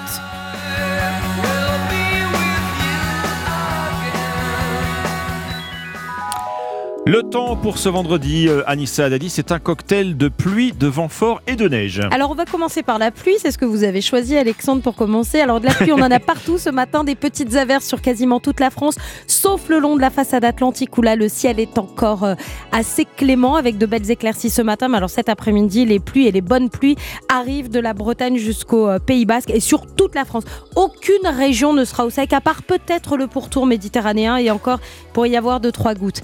Alors vous parliez de pluie, de vent. 11 départements vigilance orange aujourd'hui, 4 départements bretons pour vague submersion, et puis 7 départements du sud, des Pyrénées-Orientales à l'Hérault, du Var aux Alpes-Maritimes, plus les deux départements corse. Ça va souffler fort jusqu'à 150 km/h pour euh, les Cap Corse et euh, 120 km/h pour la Tramontane aujourd'hui. Donc vraiment une journée très très agitée. La neige tombe sur euh, les Vosges, le Jura, les Alpes. On attend 30 cm de neige fraîche à 1200 mètres d'altitude. Les températures 3 à 12 ce matin, c'est quasiment comme hier. Et cet après-midi, ça baisse bien. On va perdre 4 à 6 degrés par endroit. Merci Anissa Dadi. Europe 1, bonjour et bon réveil. Il est 6h sur Europe 1. Europe 1, bonjour. Alexandre Lemaire et Amblin Roche. Des coupures de courant, une baisse de la production d'électricité, la grève reconductible s'installe dans le secteur de l'énergie. Les syndicats veulent mettre la pression avant une septième journée d'action demain contre la réforme des retraites. Un sommet franco-britannique, ça n'était pas arrivé depuis cinq ans. Le Premier ministre du Royaume-Uni est à Paris aujourd'hui avec une priorité, la lutte contre l'immigration clandestine. Les vendredis thématiques de la rédaction d'Europe 1, 500 jours avant le début des Jeux Olympiques de Paris 2024. Reportage à suivre en Seine-Saint-Denis, l'une des vitrines de cet événement à venir. En tout cas, euh, sur le papier, nous verrons ce qu'en pensent euh, les habitants de Seine-Saint-Denis. Europe 1. Le journal de 6 heures sur Europe 1. Roman Oquet. Bonjour Roman. Bonjour à tous. C'est un secteur euh, en première ligne contre la réforme des retraites, l'énergie. Hier, baisse de production d'électricité, l'équivalent d'une douzaine de réacteurs nucléaires. Côté gaz, les quatre terminaux méthaniers sont à l'arrêt jusqu'à la semaine prochaine. Des sites stratégiques où arrivent les importations de GNL venues d'Algérie ou du Qatar par exemple. Blocage aussi de la quasi-totalité des sites de stockage. Bref, coup de pression des syndicats. Nicolas Davant est secrétaire de la CGT Énergie Provence où se trouve la moitié des terminaux euh, méthaniers français. Alors actuellement, il n'y a pas de conséquences techniques. Le consommateur n'est pas coupé euh, d'aucune manière par les actions de la CGT dans ce cadre-là. Par contre, des conséquences sur l'économie, c'est que ben, chaque jour, un méthanier qui se trouve au large ici coûte énormément d'argent à celui qui le diligente. Vous savez, l'État est actionnaire majoritaire de, de nos entreprises. Eux, par contre, euh, je peux vous dire que ça leur coûte énormément. Ça les contraint à nous écouter un peu plus attentivement que ce qu'ils ont pu le faire pour l'instant. Nous, quelque part, on a un message à passer aux autres euh, collègues de travail, aux camarades de partout. Nous, on souhaiterait réellement que sur un laps de temps quand même relativement court, on soit en capacité de se mettre en œuvre de partout pour que le, voilà, le gouvernement veuille nous entendre et veuille re- revoir ses copies. Nicolas Davant, secrétaire de la CGT Énergie Provence, il répondait au correspondant d'Europe 1, Stéphane Burgat. Dans les transports, le trafic reste encore très perturbé aujourd'hui à la SNCF. La moitié des TGV et 6 TER sur 10 sont supprimés. Oui, et une, journée, et une nouvelle journée d'action euh, est prévue d'ailleurs demain. La première depuis le vote des sénateurs sur l'article 7. C'est un point clé de la réforme qui acte le report de l'âge légal à 64 ans. La fin des débats au Sénat d'ailleurs c'est dimanche soir. Barthélémy Philippe, est-ce que le feu vert de ces parlementaires pourrait démobiliser les troupes Oui, c'est la crainte des leaders syndicaux qui n'ont plus que quelques jours pour faire reculer le gouvernement. Déjà avant le vote du Sénat, une large majorité de Français pensaient que la réforme serait de toute façon votée et appliquée, et ils sont sûrement encore plus nombreux aujourd'hui. Mais Cyril Chabagnier, président de la CFTC, veut à nouveau croire à une forte mobilisation. On sent que la motivation et la détermination, elle reste intacte. Donc il fallait peut-être pas espérer que le gouvernement nous écoute après euh, 48 heures de durcissement de grève. Pas de défaitisme non plus dans les rangs de la CFDT, mais plutôt un sentiment d'urgence dans la dernière ligne droite du texte au Parlement, comme l'explique le secrétaire national Yvan Ricordo. Il y aurait une résignation. On n'aurait pas vu le 7 mars autant de manifestants. Après, on est forcément un peu dans le money time de cette mobilisation-là. Après samedi, l'intersyndicale prévoit une nouvelle journée de mobilisation. Mercredi prochain, le vote définitif du texte pourrait intervenir dès le lendemain lendemain, mais les syndicats l'assurent, le mouvement ne s'arrêtera pas. Barthélémy Philippe du service économie d'Europe a noté que les sénateurs s'attaquent aujourd'hui à l'article 9 de la réforme des retraites sur la pénibilité au travail. 6h03 minutes sur Europe 1, c'est l'information de la nuit. Une dizaine de personnes au moins tuées dans une fusillade en Allemagne. C'était dans un centre des témoins de Jéhovah à Hambourg. Le quotidien allemand Bild évoque, je cite, un bain de sang. La police n'a communiqué aucun bilan exact de l'attaque pour l'instant. Après cinq ans de brouille à répétition, voici l'heure des retrouvailles entre Paris et Londres. Emmanuel Macron accueille ce matin le Premier ministre britannique, Rishi Sunak, le premier sommet franco-britannique depuis 2018.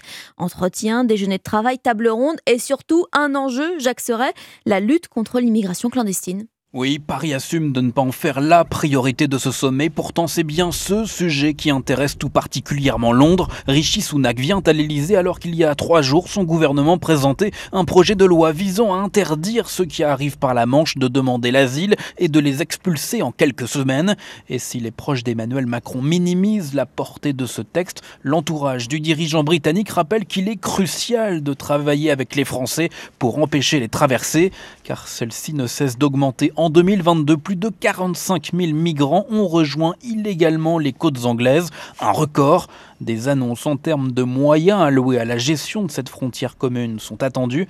Enfin, la guerre en Ukraine sera bien sûr également au cœur des échanges entre les deux dirigeants. France et Royaume-Uni sont les deux premières armées européennes, les deux seules dotées de l'arme nucléaire en Europe. Jacques Serret du service politique d'Europe 1, le Premier ministre britannique qui veut ouvrir, je cite, un nouveau chapitre avec la France, surtout après les remous du Brexit. Interview dans le journal de Figaro ce matin. Autre illustration d'ailleurs du rapprochement franco-britannique. Charles III à Paris à la fin du mois avec la reine consort, bien sûr. Le nouveau roi a donc choisi la France pour sa première visite d'État. 500 jours, Romane, nous séparent désormais des Jeux Olympiques de Paris 2024. Alors, est-ce que tout sera prêt à temps? C'est euh, le vendredi thématique de la rédaction d'Europe 1. Ouais, 10 000 athlètes, 10 millions de visiteurs attendus et ils vont d'ailleurs découvrir un département, la Seine-Saint-Denis. Alors le plus pauvre de France métropolitaine, certes, mais qui accueillera quand même 74 épreuves, 80% de l'investissement public des JO, avec notamment deux sites phares, le village des athlètes et un centre aquatique construit pour l'occasion. Une opportunité pour les élus qui veulent, rendre ce, territoire forcément plus attractif. Et les habitants, alors, Clotilde Dumais justement les a rencontrés pour Europe 1. Près des tours déjà sortis de terre, Michel vit au milieu des travaux depuis des mois. Si vous prenez la rue le long de laquelle on construit le village des athlètes, j'ai compté 47 immeubles différents. On nous plante trois arbres par-ci, trois arbres par-là et on nous dit que ça va générer de la biodiversité. On se moque du monde. Dans le quartier Playel, l'arrivée des JO n'intéresse donc pas tout le monde, à part les commerçants comme Smaïn. On va travailler, on va avoir du monde, ce sera bien pour le commerce. Plus à l'est, sur le parvis du Stade de France, Victoria Chabran observe le balai incessant des grues. La fameuse vague du centre aquatique olympique. Membre du comité citoyen de vigilance des JO, elle attend des précisions sur les dispositifs de sécurité et de propreté. Les réponses sont évasives, contradictoires. Alors contrairement au Stade de France qu'elle a vu construire, Victoria Chabran ne croit pas à l'héritage des Jeux. Le village olympique peut être une structure d'accueil euh, à condition qu'il ne soit pas trop cher pour la population, mais il faut assurer les transports, il faut assurer les écoles, et tout ça, c'est pas prévu. 90% des ouvrages olympiques seront en tout cas livrés d'ici la fin de l'année. Un reportage de Clotilde Dumais, la Seine-Saint-Denis, qui souhaite d'ailleurs acheter 40 000 billets euh, pour ses habitants. La France, elle vise le top 5 dans le classement euh, des médailles. On verra ça la dernière fois. C'était en 1996 à Atlanta, aux États-Unis. Un sacré défi, on peut le dire. Peut-être une médaille d'or en football, qui sait d'ailleurs. Parlons foot, tiens, justement, Roman. euh, quelle leçon tirer du fiasco? C'est la question qui se pose après euh, la déroute du Paris Saint-Germain en Ligue des Champions. Ouais, élimination en huitième de finale mercredi face au Bayern Munich. C'est la cinquième fois quand même en sept ans.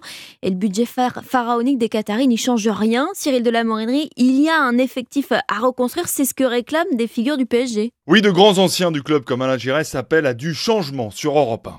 Il y a beaucoup de choses à remettre en place. Vous ne pouvez pas passer les, les- les saisons telles qu'elles se déroulent de, de la même façon chaque année. L'ancien entraîneur du PSG pointe du doigt la faiblesse de l'effectif comparé par exemple à celui du Bayern Munich, derrière les stars, des joueurs moyens. Ça doit être un, un effectif de très haut niveau. Vous vous rendez compte Sadé, Mané, Niabri qui rentrent. Ils étaient sur le banc. Et malheureusement, Paris, il faut entrer des jeunes joueurs. La question de l'avenir de Christophe Galtier à la tête de l'équipe se pose aussi. Pour notre consultant Jimmy Algerino, un nouvel entraîneur doit être nommé. Il n'a pas apporté ce que ce qu'on attend d'un coach, bah, du jeu, de la tactiquement, euh, dans le discours, il a il a malheureusement pas euh, su euh, amener ce, ce plus. La cellule médicale est aussi pointée du doigt avec beaucoup de joueurs blessés, mais le PSG qui va intégrer en cours d'année son nouveau centre d'entraînement à Poissy bénéficiera d'un magnifique outil de travail. Cyril de la Morinerie du service des sports d'Europe 1, le PSG qui sera de retour d'ailleurs demain sur euh, le terrain de la Ligue 1. Les Parisiens jouent à Brest pour la 27e journée du championnat. Lille-Lyon, en revanche, c'est ce soir et ce sera à suivre en direct dans Europe 1 Sport. Merci Romain Noquet, c'était votre journal de 6h sur Europe 1. Il est 6h08. Bon réveil, bon vendredi avec Europe 1. Vous restez avec nous dans un instant les trois histoires du pressing. Les premières informations de la journée avec Alexandre Lemaire et Omblin Roche sur Europe 1. Très bon réveil sur Europe 1, 6h10, c'est vendredi, voici votre pressing. Oui, on ouvre les quotidiens et les magazines du matin. Nous sommes rejoints par Dimitri Vernet. Quel article avez-vous repéré? Eh bien, ma trouvaille du jour a un lien très particulier avec euh, notre vendredi thématique sur Europe 1 sur les Jeux Olympiques. Alors, vous le savez peut-être, de nombreux athlètes français préparent les JO à l'INSEP. Vous savez, c'est un établissement sportif se trouvant aux abords de la capitale, tout proche du bois de Vincennes. Des athlètes qui ont vécu une très très mauvaise expérience début février, puisqu'une cinquantaine de sportifs ont été victimes de mystérieux vomissements, diarrhées, ce qui a même poussé mince. certains euh, d'entre eux à déclarer forfait hein, pour des compétitions. Alors, la piste privilégiée pour expliquer ces différentes contaminations était tout d'abord bah, celle d'une intoxication alimentaire, plutôt logique hein, dans ce genre de situation, mais elle a vite été écartée en raison euh, du caractère soudain de tous les symptômes. Mais alors, que s'est-il passé? Que s'est-il passé à l'INSEP début février?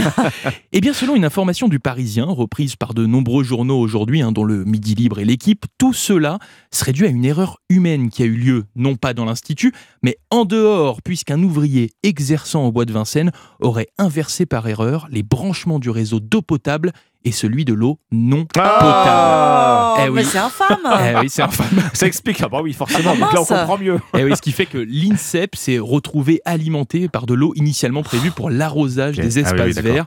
Bon, vous doutez bien que cela pose des problèmes, surtout pour des sportifs qui boivent Ah oui. énormément d'eau. Mm, mm. Donc voilà, on a enfin le, le fin mot de l'histoire sur ces intoxications des athlètes euh, à l'INSEP début février. Et autant vous dire qu'en apprenant ça, vous m'en voudrez pas, je vais plutôt choisir de l'eau en bouteille. C'est ce que j'allais dire, de l'eau minérale. C'est ça. Intoxication à l'INSEP, le réseau connecté par erreur à de l'eau non potable. C'est une information du Parisien retrouvée dans quelques-uns de vos, vos journaux ce matin. Un petit Eh ben verre d'eau, non. Ombline. Euh, oui, bah, vous me prêtez votre bouteille. Votre sélection ce matin. C'est l'une des séries événements de ce début d'année, The Last of Us, diffusée sur Prime Video, une adaptation du jeu vidéo qui lui-même était devenu un phénomène en 2013. The Last of Us, euh, l'une des dernières créations autour du genre zombie, dans une ambiance de fin du monde avec des humains infectés par un champignon. La cause serait le réchauffement climatique. Et si les récits sur les zombies étaient le miroir de nos peurs, de nos fantasmes, de nos obsessions de nos erreurs. C'est un article passionnant euh, à lire dès aujourd'hui dans Madame Figaro. Alors on remonte le fil de l'histoire des zombies dont l'origine se trouve en Haïti dans la tradition euh, vaudou.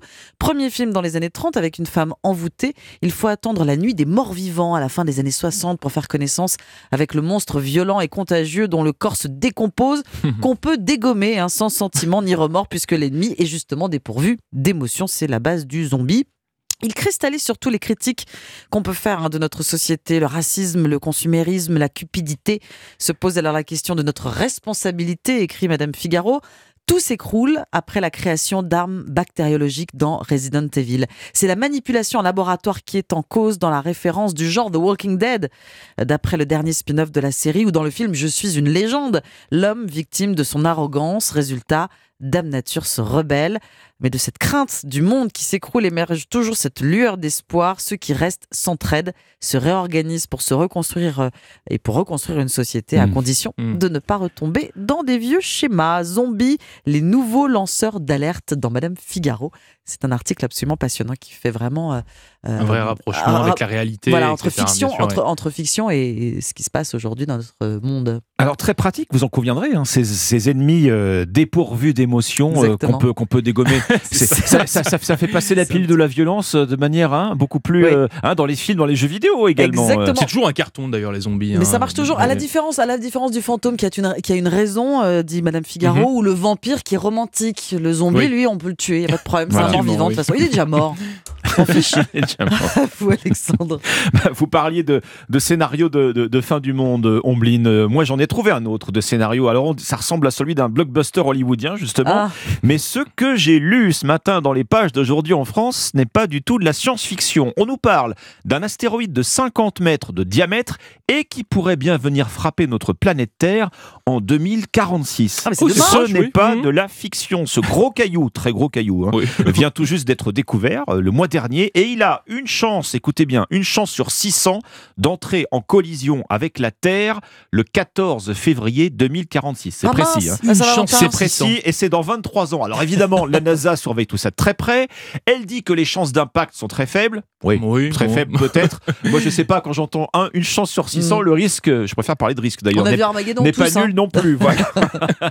Alors c'est simple, cet astéroïde baptisé 2023 DW devient automatiquement, hein, de fait, notre ennemi numéro un dans l'espace. La NASA insiste quand même pour nous rassurer. Elle dit c'est une question de maths, de physique, puisqu'à chaque fois dans ces situations, plus les calculs de trajectoire euh, s'affinent, plus les probabilités d'impact se réduisent.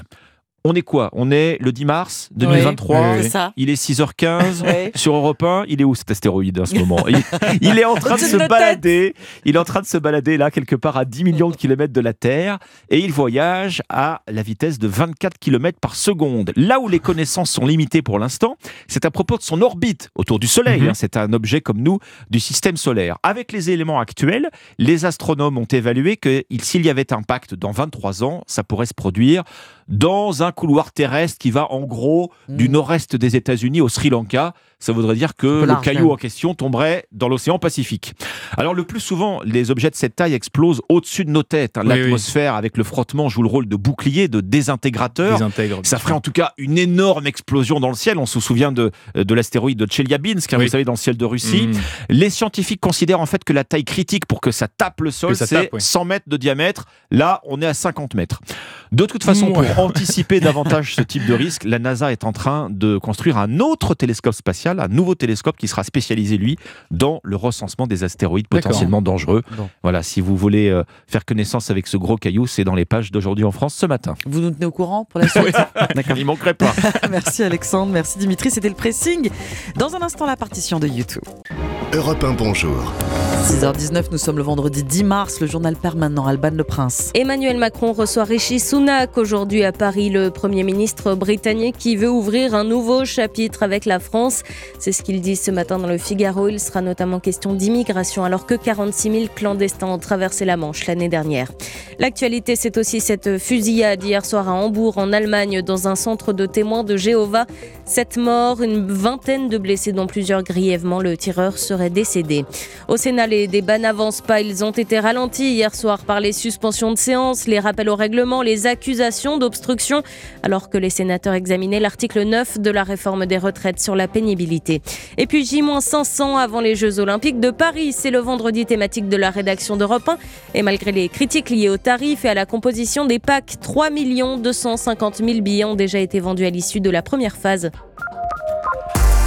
Votre partition à 6h19 euh, sur euh, Europe 1 Omblin. Alors ce matin, un album euh, majeur hein, dans l'histoire du rock et qui fête ses 40 ans, l'album War de U2. 1983, Alexandre. U2 entre en croisade. Bono, avec son âme d'activiste, descend dans l'arène. L'album Noir est une déclaration de guerre à la guerre.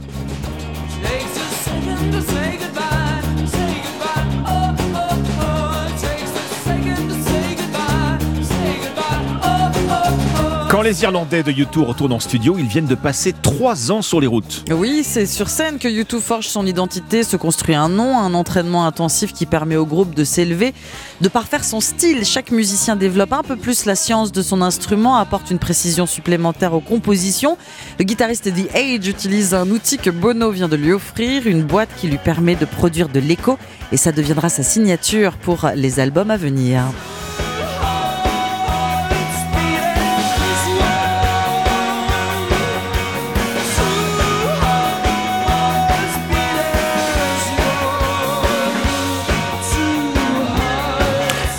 Bono est le premier à le dire, hein, les membres de U2 ne sont pas des, des musiciens virtuoses. Enregistrer en studio pour eux, c'est pas vraiment une promenade de santé, c'est ce qu'il Mhm. dit. En Oui. tout cas, bien sûr, c'est un mal nécessaire. Absolument, et quand ils se lancent dans l'écriture et la composition de War, les musiciens de U2 sont dans leurs petits souliers persuadés qu'ils vont être virés par leur maison de disques. Le groupe est fauché, il est vital de renflouer les caisses et ce prochain album doit leur faire remonter la pente. Et le résultat va bien au-delà de leurs espérances. War est un diamant rock qui se paye le luxe de prendre la place de Thriller de Michael Jackson à la tête des classements d'albums en Angleterre.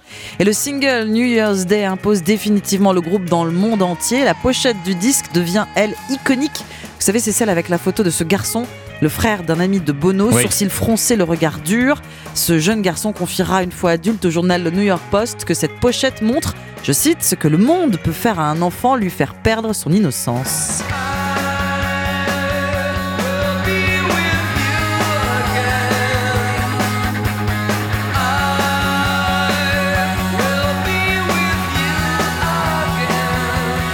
War est une déclaration de guerre à la guerre, c'est ce que vous disiez Omblin, et euh, l'instrument justement qui accompagne euh, les marches militaires, eh bien c'est la batterie. Ah oui, cette batterie de Larry Mullen, les tout premiers battements de la caisse claire suffisent.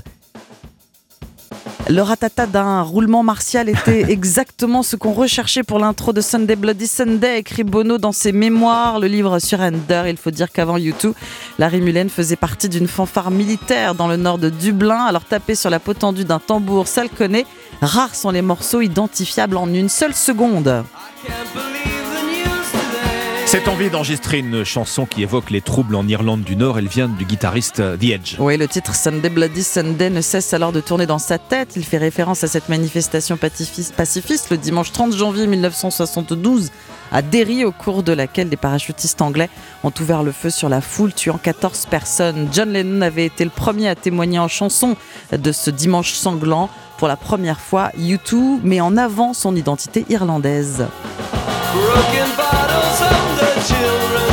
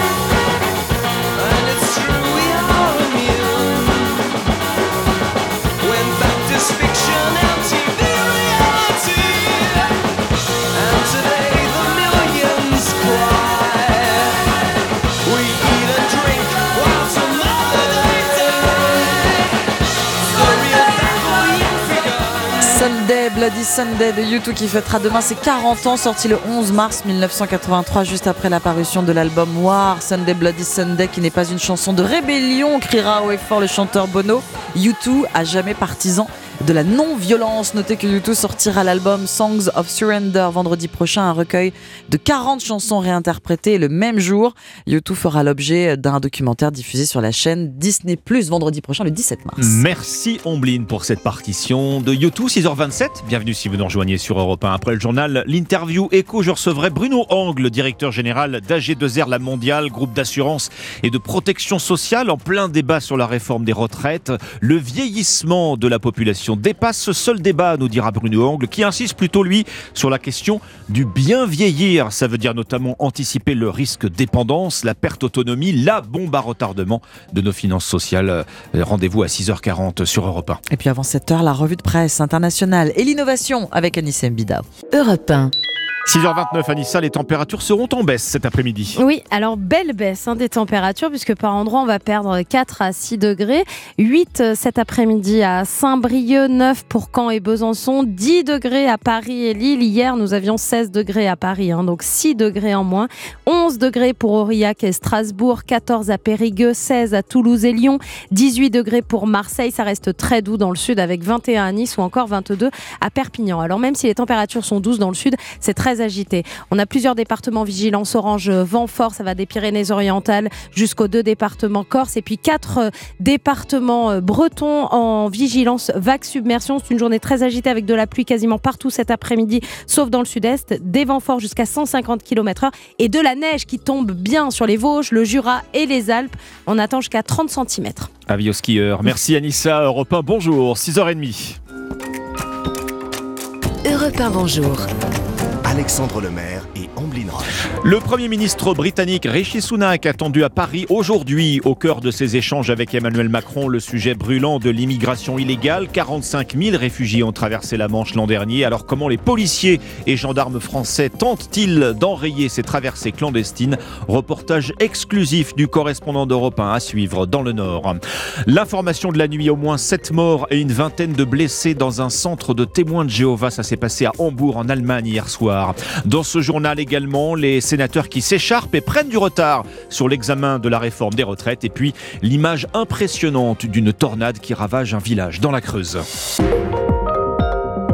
Europe 1. Le journal de 6h30 sur Europe 1. Fanny Marceau. Bonjour Fanny. Bonjour Alexandre, bonjour à tous. Ils veulent écrire le renouveau de l'alliance franco-britannique. Le Premier ministre anglais Rishi Sunak rencontre à Paris aujourd'hui Emmanuel Macron, son grand ami comme il l'appelle. Au programme de ce sommet, notamment l'immigration illégale. Mardi, le gouvernement britannique a annoncé un projet de loi qui interdit la demande d'asile aux migrants arrivés sur des bateaux de fortune par la Manche. Des réfugiés qui sont 60 fois plus nombreux qu'il y a 5 ans et qui s'appuient sur des réseaux de passeurs pour traverser. Il faut briser le système de ces gangs qui jouent avec la vie des gens, dit Rishi Sunak ce matin dans le Figaro. Pour empêcher ces départs clandestins, les policiers et gendarmes surveillent quotidiennement les plages du nord de la France. Et c'est un document rare que vous allez entendre. Notre correspondant Maximilien Carlier a pu les suivre en exclusivité pour Europe 1 reportage. Un hélicoptère de la gendarmerie survole le littoral. Laurent, le pilote, observe attentivement ce qui se passe au sol. Alors donc à gauche, euh, on voyait les dunes. Si on décèle par exemple des migrants sur la côte, on transmet le renseignement tout de suite aux troupes au sol. Car il faut aller vite pour empêcher la traversée.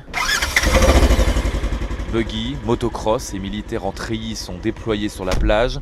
Commandant Martin de la compagnie de Saint-Omer. C'est trop dangereux pour eux de prendre la mer sur les small boats. Euh, ils sont à 50 sur des pneumatiques de moins de 10 mètres. Les courants sont très forts et euh, c'est une vraie autoroute à bateau. Il n'est pas concevable de les laisser partir. Sauver des vies, voilà l'objectif, ajoute-t-il, et on a toujours besoin de moyens humains et matériels, caméras intelligentes, drones, surveillance aérienne et réservistes. Tout cela, c'est l'Angleterre qui le paie. Londres qui veut durcir sa loi contre cette immigration illégale, capitaine Delbar de la police aux frontières. Pour avoir discuté avec pas mal de migrants, ils ont des familles là-bas, ils ont beaucoup d'espoir, euh, ils veulent absolument rejoindre l'Angleterre, quels que soient les risques, parce qu'ils espèrent y trouver une vie meilleure, et je pense pas que ça les arrêtera. En 2022, 45 000 migrants ont traversé la Manche, 90% ont demandé l'asile dans le pays. Maximilien Carlier, correspondant d'Europe 1 dans le Nord, notez que dans 15 jours, c'est le roi Charles III et la reine consort Camilla qui sont attendus à Paris. Premier voyage à l'étranger pour le couple royal britannique. Europe 1 6h33, le choc ce matin à Hambourg en Allemagne, au moins 7 morts et une vingtaine de blessés, dont certains grièvement hier soir. Oui, tous victimes d'une fusillade alors qu'ils se trouvaient dans un centre de témoins de Jéhovah. Selon les autorités, le tireur ferait partie des personnes décédées, mais pour l'heure, aucune hypothèse n'est privilégiée, Frédéric Michel. Oui, il est 21h15 quand la police reçoit les premiers appels téléphoniques. Plusieurs personnes signalent que des coups de feu viennent d'être tirés dans un centre des témoins de Jéhovah du nord de la ville d'Hambourg. Des policiers de la métropole et une unité d'élite postée à proximité se rendent immédiatement sur place. En entrant dans le bâtiment, ils découvrent une vingtaine de blessés et plusieurs personnes déjà décédées. Puis, ils entendent un coup de feu et découvrent dans les étages un individu mort, l'auteur du carnage, selon la police, qui indique n'avoir aucune certitude sur d'éventuels auteurs en fuite. Le périmètre est rapidement bouclé, les habitants ont prié de rester confinés, de ne pas utiliser les téléphones pour ne pas encombrer les lignes. Lourdement armés, les policiers ont procédé toute la nuit à des fouilles minutieuses dans et autour de ce centre des témoins de Jéhovah où étaient rassemblés au moment du carnage de nombreuses personnes. Le mobile de Somatsan reste pour le moment inconnu. Frédéric Michel. Retour en France, Fanny, au Palais du Luxembourg. L'examen de la réforme des retraites avance, mais au ralenti. C'est ce qu'on appelle un train de sénateurs après le vote mercredi soir de l'article 7 sur le recul de l'âge légal de départ à la retraite. Les débats se sont enlisés, suspension de séance, rappel au règlement, accusation mutuelle d'obstruction. Il reste désormais 1000 amendements et 12 articles à éplucher. Pas sûr que les sénateurs arrivent au bout du texte d'ici dimanche minuit. Côté grève, toujours, euh, trafic toujours très fortement perturbé à la SNCF avec la moitié des TGV Inouï et Ouigo et 60% des TER supprimés. À la RATP, circulation quasi normale des métros. Seul le RER B reste perturbé. 6h35 sur Europe 1. Il faut mettre fin au quoi qu'il en coûte. Dans son rapport annuel publié hier, la Cour des comptes sonne l'alarme. Les boucliers tarifaires remis à la pompe chaque énergie, la facture est salée à la fin. 43 milliards d'euros sur deux ans, auxquels il faut ajouter 50 milliards de dépenses sanitaires et de relance de l'économie. La Cour des comptes appelle le gouvernement à engager un redressement résolu des finances publiques et elle dénonce sa trajectoire peu ambitieuse de réduction de la dette. L'image est impressionnante, les dégâts importants. Hier après-midi, une tornade a traversé euh, le bourg de Pontarion, dans le sud de la Creuse. Un choc hein, pour les quelques 370 habitants du village. Toitures qui s'envolent, Guillaume Dominguez, et même des voitures ont été touchées. Sur les images capturées par plusieurs habitants, le vortex s'est formé en quelques secondes au-dessus du centre-ville avant de balayer tout sur son passage. La maire adjointe de Pontarion, Martine Brimbaume, est encore sous le choc. Un ouragan, un vent, un vent terrible, ça a tourné dans tous les sens. C'est tellement impressionnant. Moi, j'ai jamais vécu ça, hein. Jamais. J'être complètement impuissant hein, par rapport à ce qui se passe. Un sentiment d'impuissance partagé par tous les habitants de la commune, comme Jeanne, qui a juste eu le temps de se mettre à l'abri. Tout d'un coup, il s'est mis à faire beaucoup de vent. Il y avait un ciel très très noir. Et puis tout d'un coup, on a vu euh, toutes les briques du toit du château tomber. Euh, ça a fait comme un tourbillon. Et puis les arbres tomber. On a vu des arbres énormes, immenses, se couper en deux. Dans le bourg, c'était l'apocalypse. Je sais pas comment dire. Hein. Les tuiles des toits qui étaient par terre, c'était jonché on pouvait plus passer, les voitures étaient arrêtées, et puis ça faisait très très peur. Tout le monde était affolé, quoi. Plus de peur que de mal. Par chance, aucun blessé n'est à déplorer dans le village. Guillaume Dominguez, notez que ce matin, sept départements du Sud sont en vigilance orange pour vent violent, quatre autres en Bretagne pour vague sur submersion. Un hectare de forêt a brûlé en Haute-Savoie lundi, 7 hectares dans le Loiret mardi. Le vent et la sécheresse attisent les flammes en cette fin d'hiver. Et l'incendie, c'est la menace de plus en plus forte avec le réchauffement climatique. Pour mieux connaître les risques, l'exposition Feu et Méga-Feu a ouvert ses portes à Toulouse. Elle présente la flamme dans tous ses états, ses apports, ses dangers, les causes et les conséquences des feux de forêt. À Toulouse, le reportage du correspondant d'Europe 1 en Occitanie, Benjamin Péter. Face à une cuisine complètement ravagée par un incendie, Antonin et Lucas enquêtent. Il faut trouver l'origine du sinistre. Analyser les échantillons. On doit savoir dans le verre du plan de travail s'il y a des cassures arrondies ou des cassures rectilignes. On regarde avec la lampe. Il est arrondi. Juste à côté, Alice et Elisabeth, sa grand-mère, pénètrent dans une grande pièce enfumée pour comprendre les difficultés à s'orienter en cas d'incendie. Ça fait un petit peu peur quand on est dedans. On voit pas grand-chose. En vrai, ça doit pas être sympa. hein. Mais l'exposition explore aussi les bienfaits du feu, son aspect mystique dans la plupart des civilisations, les phénomènes de combustion et combien le feu est présent dans notre quotidien, comme l'explique Laurent Chiquano, du Quai des Savoirs. Si le feu réchauffe, s'il éclaire la nuit, bien sûr, au quotidien, il peut y avoir des, des dangers. Donc, on a des messages de prévention, alors qui sont présentés sous forme interactive et sous forme ludique, voir un petit peu bah, grâce à quoi on peut vivre et ce à quoi il faut faire attention. On peut aussi s'habiller en pompier, utiliser la lance à incendie, mais la fin de l'exposition est surtout consacrée aux feux de forêt, comme ceux qui ont ravagé la Gironde cet été, pour mieux comprendre comment les prévenir et leur effet sur le changement climatique. À Toulouse, Benjamin Péter, Europe 1. C'était euh, votre journal de 6h, Fanny Marceau, 6h38, euh, de 6h30, 6h38, bienvenue si vous nous rejoignez euh, sur Europe 1. Une voix qui compte, tiens, dans le débat sur euh, les retraites, celle de Bruno Angle, le directeur général d'AG2R euh, La Mondiale. Il est notre invité dans un instant. Le statu quo est impossible dans ce dossier, il nous le dira, partisan du bien vieillir, Bruno Angle. Le vieillissement, dit-il, dépasse de loin la seule question des retraites. On va parler aussi de dépendance. À tout de suite. Europe 1, bonjour. Alexandre Lemaire et Omblin Roche. Excellent vendredi matin sur Europe 1, il est 6h41. La bataille de la réforme des retraites bat son plein au Parlement et dans la rue. Les sénateurs ont voté l'article 7 sur le report de l'âge de départ à 64 ans ainsi que l'article 8 sur les carrières longues. Votre invité Alexandre, c'est Bruno Angle, directeur général d'AG2R La Mondiale, mutuelle santé, prévoyance et retraite. Bonjour Bruno Angle. Bonjour Alexandre Lemaire. Le Sénat vient effectivement d'adopter l'article 7, euh, départ à 64 ans. La réforme est très impopulaire. Vous la jugez incontournable? Écoutez, je pense qu'il y a une réalité qui s'impose à chacun d'entre nous, c'est qu'on est à l'aube d'un choc démographique majeur. Euh, il y a 75 ans, il y a eu ce qu'on appelle le baby boom. Et puis, euh, de façon un peu mécanique, 75 ans plus tard, il y a un papy boom. Savez-vous que, euh, c'est l'INSEE qui le dit, euh, on multiplie par 4 ou 5 le nombre de personnes qui chaque année franchissent la barre des 75 ans. Avant, on était sur un rythme de 50 000 personnes par an. On est sur un rythme aujourd'hui de 200 à 250 000 personnes. Ce qui veut dire que d'ici à 2028, on a entre 1 million et 1 million 250 000 personnes qui vont franchir ce mur des 75 ans. C'est une bonne nouvelle? Parce que ça veut dire qu'on va euh, vivre plus vieux, ça veut dire que euh, va connaître de façon beaucoup plus euh, fréquente ses arrière-petits-enfants et inversement ses arrière-grands-parents, mais c'est une nouvelle qui oblige la société à s'organiser pour y faire face.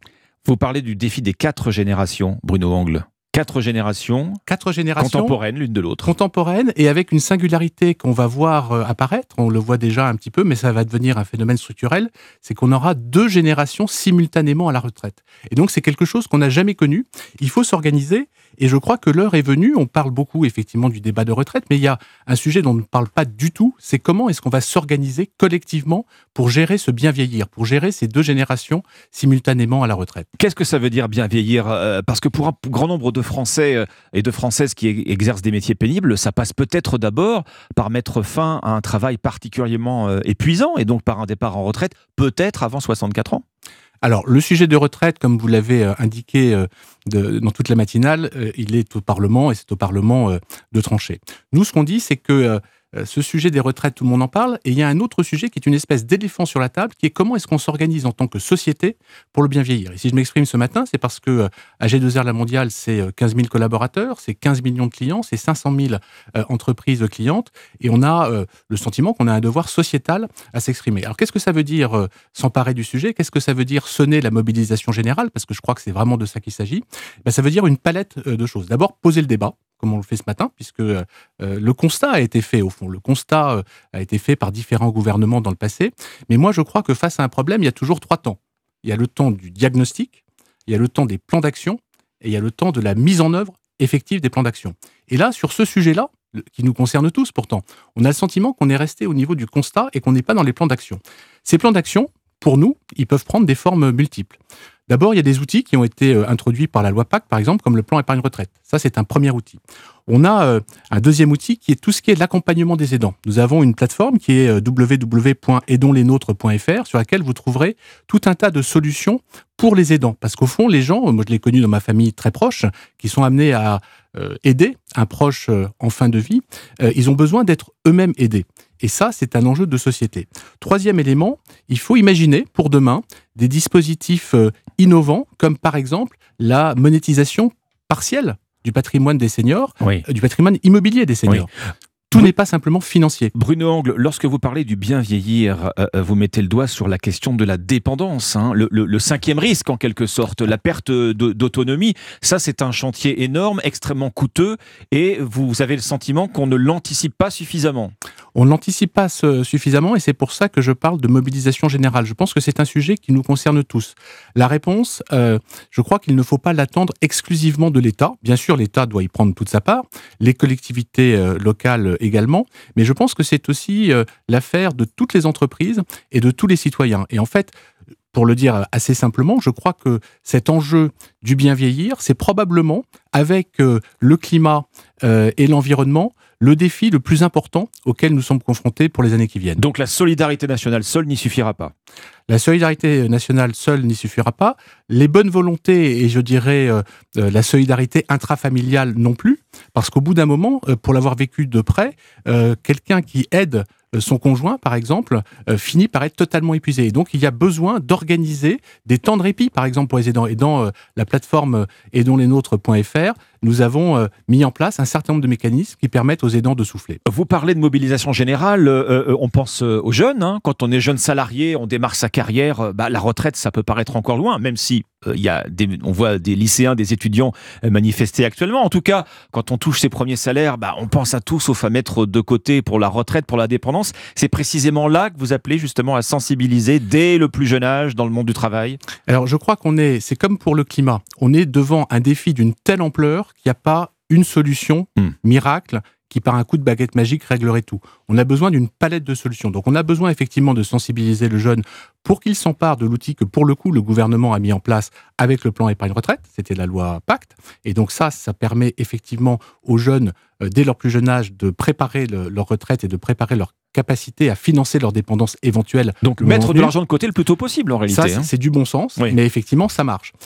Après, euh, effectivement, on, ne va pas simplement euh, attendre pendant 40 ans que les jeunes d'aujourd'hui euh, soient en capacité. Il faut aussi trouver des solutions pour les gens qui sont aujourd'hui à la retraite, les fameuses deux générations qui vont cohabiter à la retraite. Et là, nous sommes en train de développer, je pense qu'on sera en mesure d'avoir des solutions très précises d'ici la fin de l'année, des outils de monétisation partielle du patrimoine immobilier pour aider à dégager des ressources nouvelles qui, au fond, sont euh, là un peu euh, à portée de main, mais qui ne sont pas aujourd'hui capturables. Le défi des quatre générations, le vieillissement de la population, c'est ce que vous nous dites ce matin, dépasse largement euh, le cadre de la simple réforme des retraites. Merci Bruno Angle. Je rappelle que vous êtes directeur général d'AG2R, la mondiale. Merci à vous. Merci Alexandre Lemaire. Europe 1, il est 6h48. Europe 1, bonjour. Alexandre Lemaire et Omblin Roche. Avec Anissé Mbida, bonjour. Bonjour Ombline, bonjour Alexandre. Bonjour Anissé. Bonjour à tous. Votre innovation du jour nous emmène au sport d'hiver. On ne devrait plus se perdre sur les pistes puisqu'il existe désormais un GPS pour les skieurs. Oui, un masque GPS Ah, pour être précis, puisqu'il est intégré dans les grosses lunettes, vous savez, celles qu'utilisent les skieurs et les snowboarders. Alors, je sais pas si vous skiez ou si vous surfez les uns et les autres, Mhm. mais il y a toujours ce moment un petit peu pénible, vous savez, on doit s'arrêter, Oh enlever les gants, sortir la carte des pistes pour savoir comment rentrer à la station. En plus, la carte est en papier, donc euh, il faut reconnaître que c'est quand même un petit peu primitif. Imaginez maintenant un masque de ski avec un mini écran à l'intérieur qui vous affiche toutes les informations directement dans votre champ de vision. C'est-à-dire que euh, vous verrez par exemple une- une grosse flèche euh, à Mhm. l'endroit pile où il faut tourner pour descendre la piste bleue. Et à chaque fois que vous allez prendre une remontée mécanique, bah, il y aura un gros point rouge juste au-dessus pour être sûr de ne pas se tromper. Euh, donc c'est encore plus précis qu'un GPS de voiture. Et puis c'est évidemment un peu plus moderne que Bah. la carte en papier qu'il faut plier tout le temps. Alors j'en- j'en- j'entends bien ce que vous dites euh, Anissé, mais c'est quand même pas la mer à boire de sortir un plan de piste. Hein, on est en vacances quand même, on a le temps. Mais j'imagine quand même que ces lunettes vont coûter cher. Oh que oui, ça a coûté, ça a coûté le prix d'un téléphone entre Ah oui, quand 600 même. et 1000 euros. Ah oui. Parce qu'en fait, il n'y a pas qu'un GPS dans le masque. Il, y a, il affiche aussi la vitesse, l'altitude, la température, la météo. On peut même avoir les notifications de son téléphone toujours dans son champ de vision. Et sur les modèles UGAM, il y a en plus une caméra pour prendre des photos, pour prendre des vidéos sans avoir sortir son appareil Ah oui. ou à se coller une GoPro sur la tête. Là. Oui, c'est pas très. Donc euh, oui, c'est très cher, mais c'est le prix à payer hein, hein, pour pas se geler les mains quand on manipule son téléphone. Bon, on vous écoute, Anissé. En réalité, c'est un peu comme avoir un téléphone intégré euh, à son masque de ski. Exactement. Sauf qu'il faut quand même avoir son mobile dans la poche. hein. C'est c'est lui qui est connecté, donc c'est lui qui va récupérer des informations euh, comme la météo, comme le plan des pistes, etc. Du coup, bah, ça veut dire que tous les soirs, bah, il faudra aussi charger son masque en plus de son Ah, téléphone. ouais. Voilà, ça fait un appareil de plus. En tout cas, si ça vous intéresse, c'est commercialisé par la société Ostlong. C'est une start-up suisse qui le commercialise dès la fin du mois.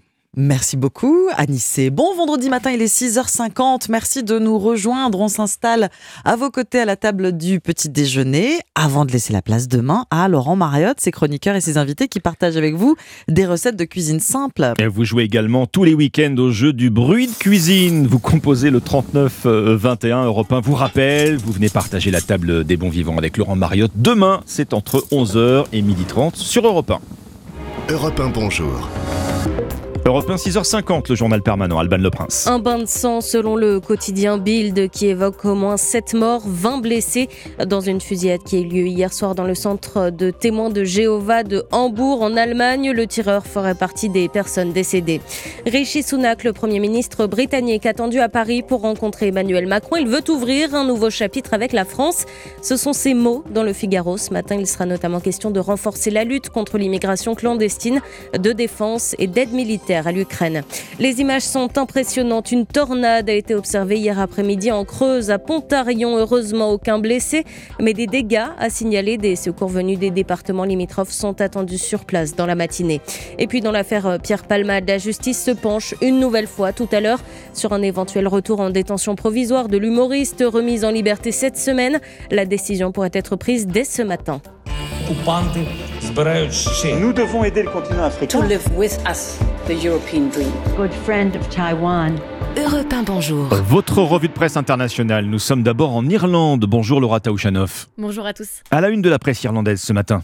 Eh bien, un référendum organisé en novembre prochain pour rendre la Constitution moins sexiste, c'est ce qu'annonce l'Irish Times. Alors, deux articles posent problème, puisqu'ils affirment encore aujourd'hui que la place des femmes se trouve dans le foyer et que l'État devrait donc euh, faire en sorte qu'elles ne soient pas obligées de travailler. Alors, ces mots peuvent choquer, mais comme le rappelle The Independent, ils datent de 1937. C'est une période où l'Irlande se trouve euh, sous l'influence d'une branche très puritaine de l'Église catholique. Ces quelques lignes seront donc remplacées par des termes non genrés pour ces articles sur la famille. Longtemps considéré comme très conservateur, le pays poursuit sa grande transformation. Titre The Examiner, la preuve avec les référendums pour l'avortement et le mariage pour les couples homosexuels, deux fois où le oui l'a largement remporté. Nous sommes maintenant en Israël avec vous, Ariane Ménage. De quoi parlent les journaux israéliens?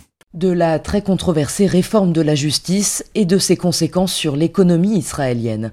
La liste des entreprises qui décident de quitter le pays s'allonge, rapporte le calcaliste. Certaines proposent même de relocaliser leurs employés israéliens à l'étranger. Le secteur de la high-tech notamment est largement mobilisé contre cette réforme jugée dangereuse pour la démocratie. Les employés y sont encouragés à manifester. Responsable de la moitié des exportations du pays, la high-tech rappelle le Maariv est le moteur de l'économie israélienne. Pour le Time of Israel, les signes d'une crise de confiance des investisseurs étrangers sont déjà visibles. La bourse est en recul. Le shekel, la monnaie locale, est à son niveau le plus bas depuis trois ans. Nous sommes enfin au Mexique avec vous, Gwendolina Duval, à la une des journaux mexicains. À Mexico, un nouveau règlement s'impose aux restaurateurs pour lutter contre l'augmentation incontrôlée des prix. Depuis quelques mois, de nombreux abus ont eu lieu dans la capitale, explique la revue Processo. Certains professionnels du secteur profitent de l'arrivée massive de touristes et télétravailleurs américains avec un pouvoir d'achat plus fort pour pratiquer des prix exorbitants. Alors les autorités de Mexico demandent un effort de transparence aux bars et aux restaurants de la ville à travers une dizaine de nouvelles règles. Désormais, les établissements auront l'obligation d'afficher leurs menus et leurs prix à l'extérieur, annonce la radio W. Terminer les coûts extra que l'on découvre au moment de l'addition et qui sont assez fréquents dans la capitale. Les restaurateurs ne pourront plus imposer un minimum de consommation ni obliger les clients à donner un certain pourboire. Merci Gwendolina Duval, merci à nos correspondants. 6h54, bon réveil, vous êtes sur Europe 1. L'information de la nuit, c'est cette fusillade qui a éclaté à Hambourg, dans le nord de l'Allemagne. Au moins 7 morts, plusieurs blessés graves. Un assaillant a ouvert le feu. Ça s'est passé dans une église des témoins de Jéhovah. Et puis un sommet franco-britannique pour la première fois depuis 5 ans pour retisser les liens entre Paris et Londres. Il sera question notamment de la crise migratoire et du phénomène jamais endigué euh, des traversées clandestines de la Manche. Dans un instant, Europa Matin, vous retrouvez Dimitri Pavlenko. A tout de suite.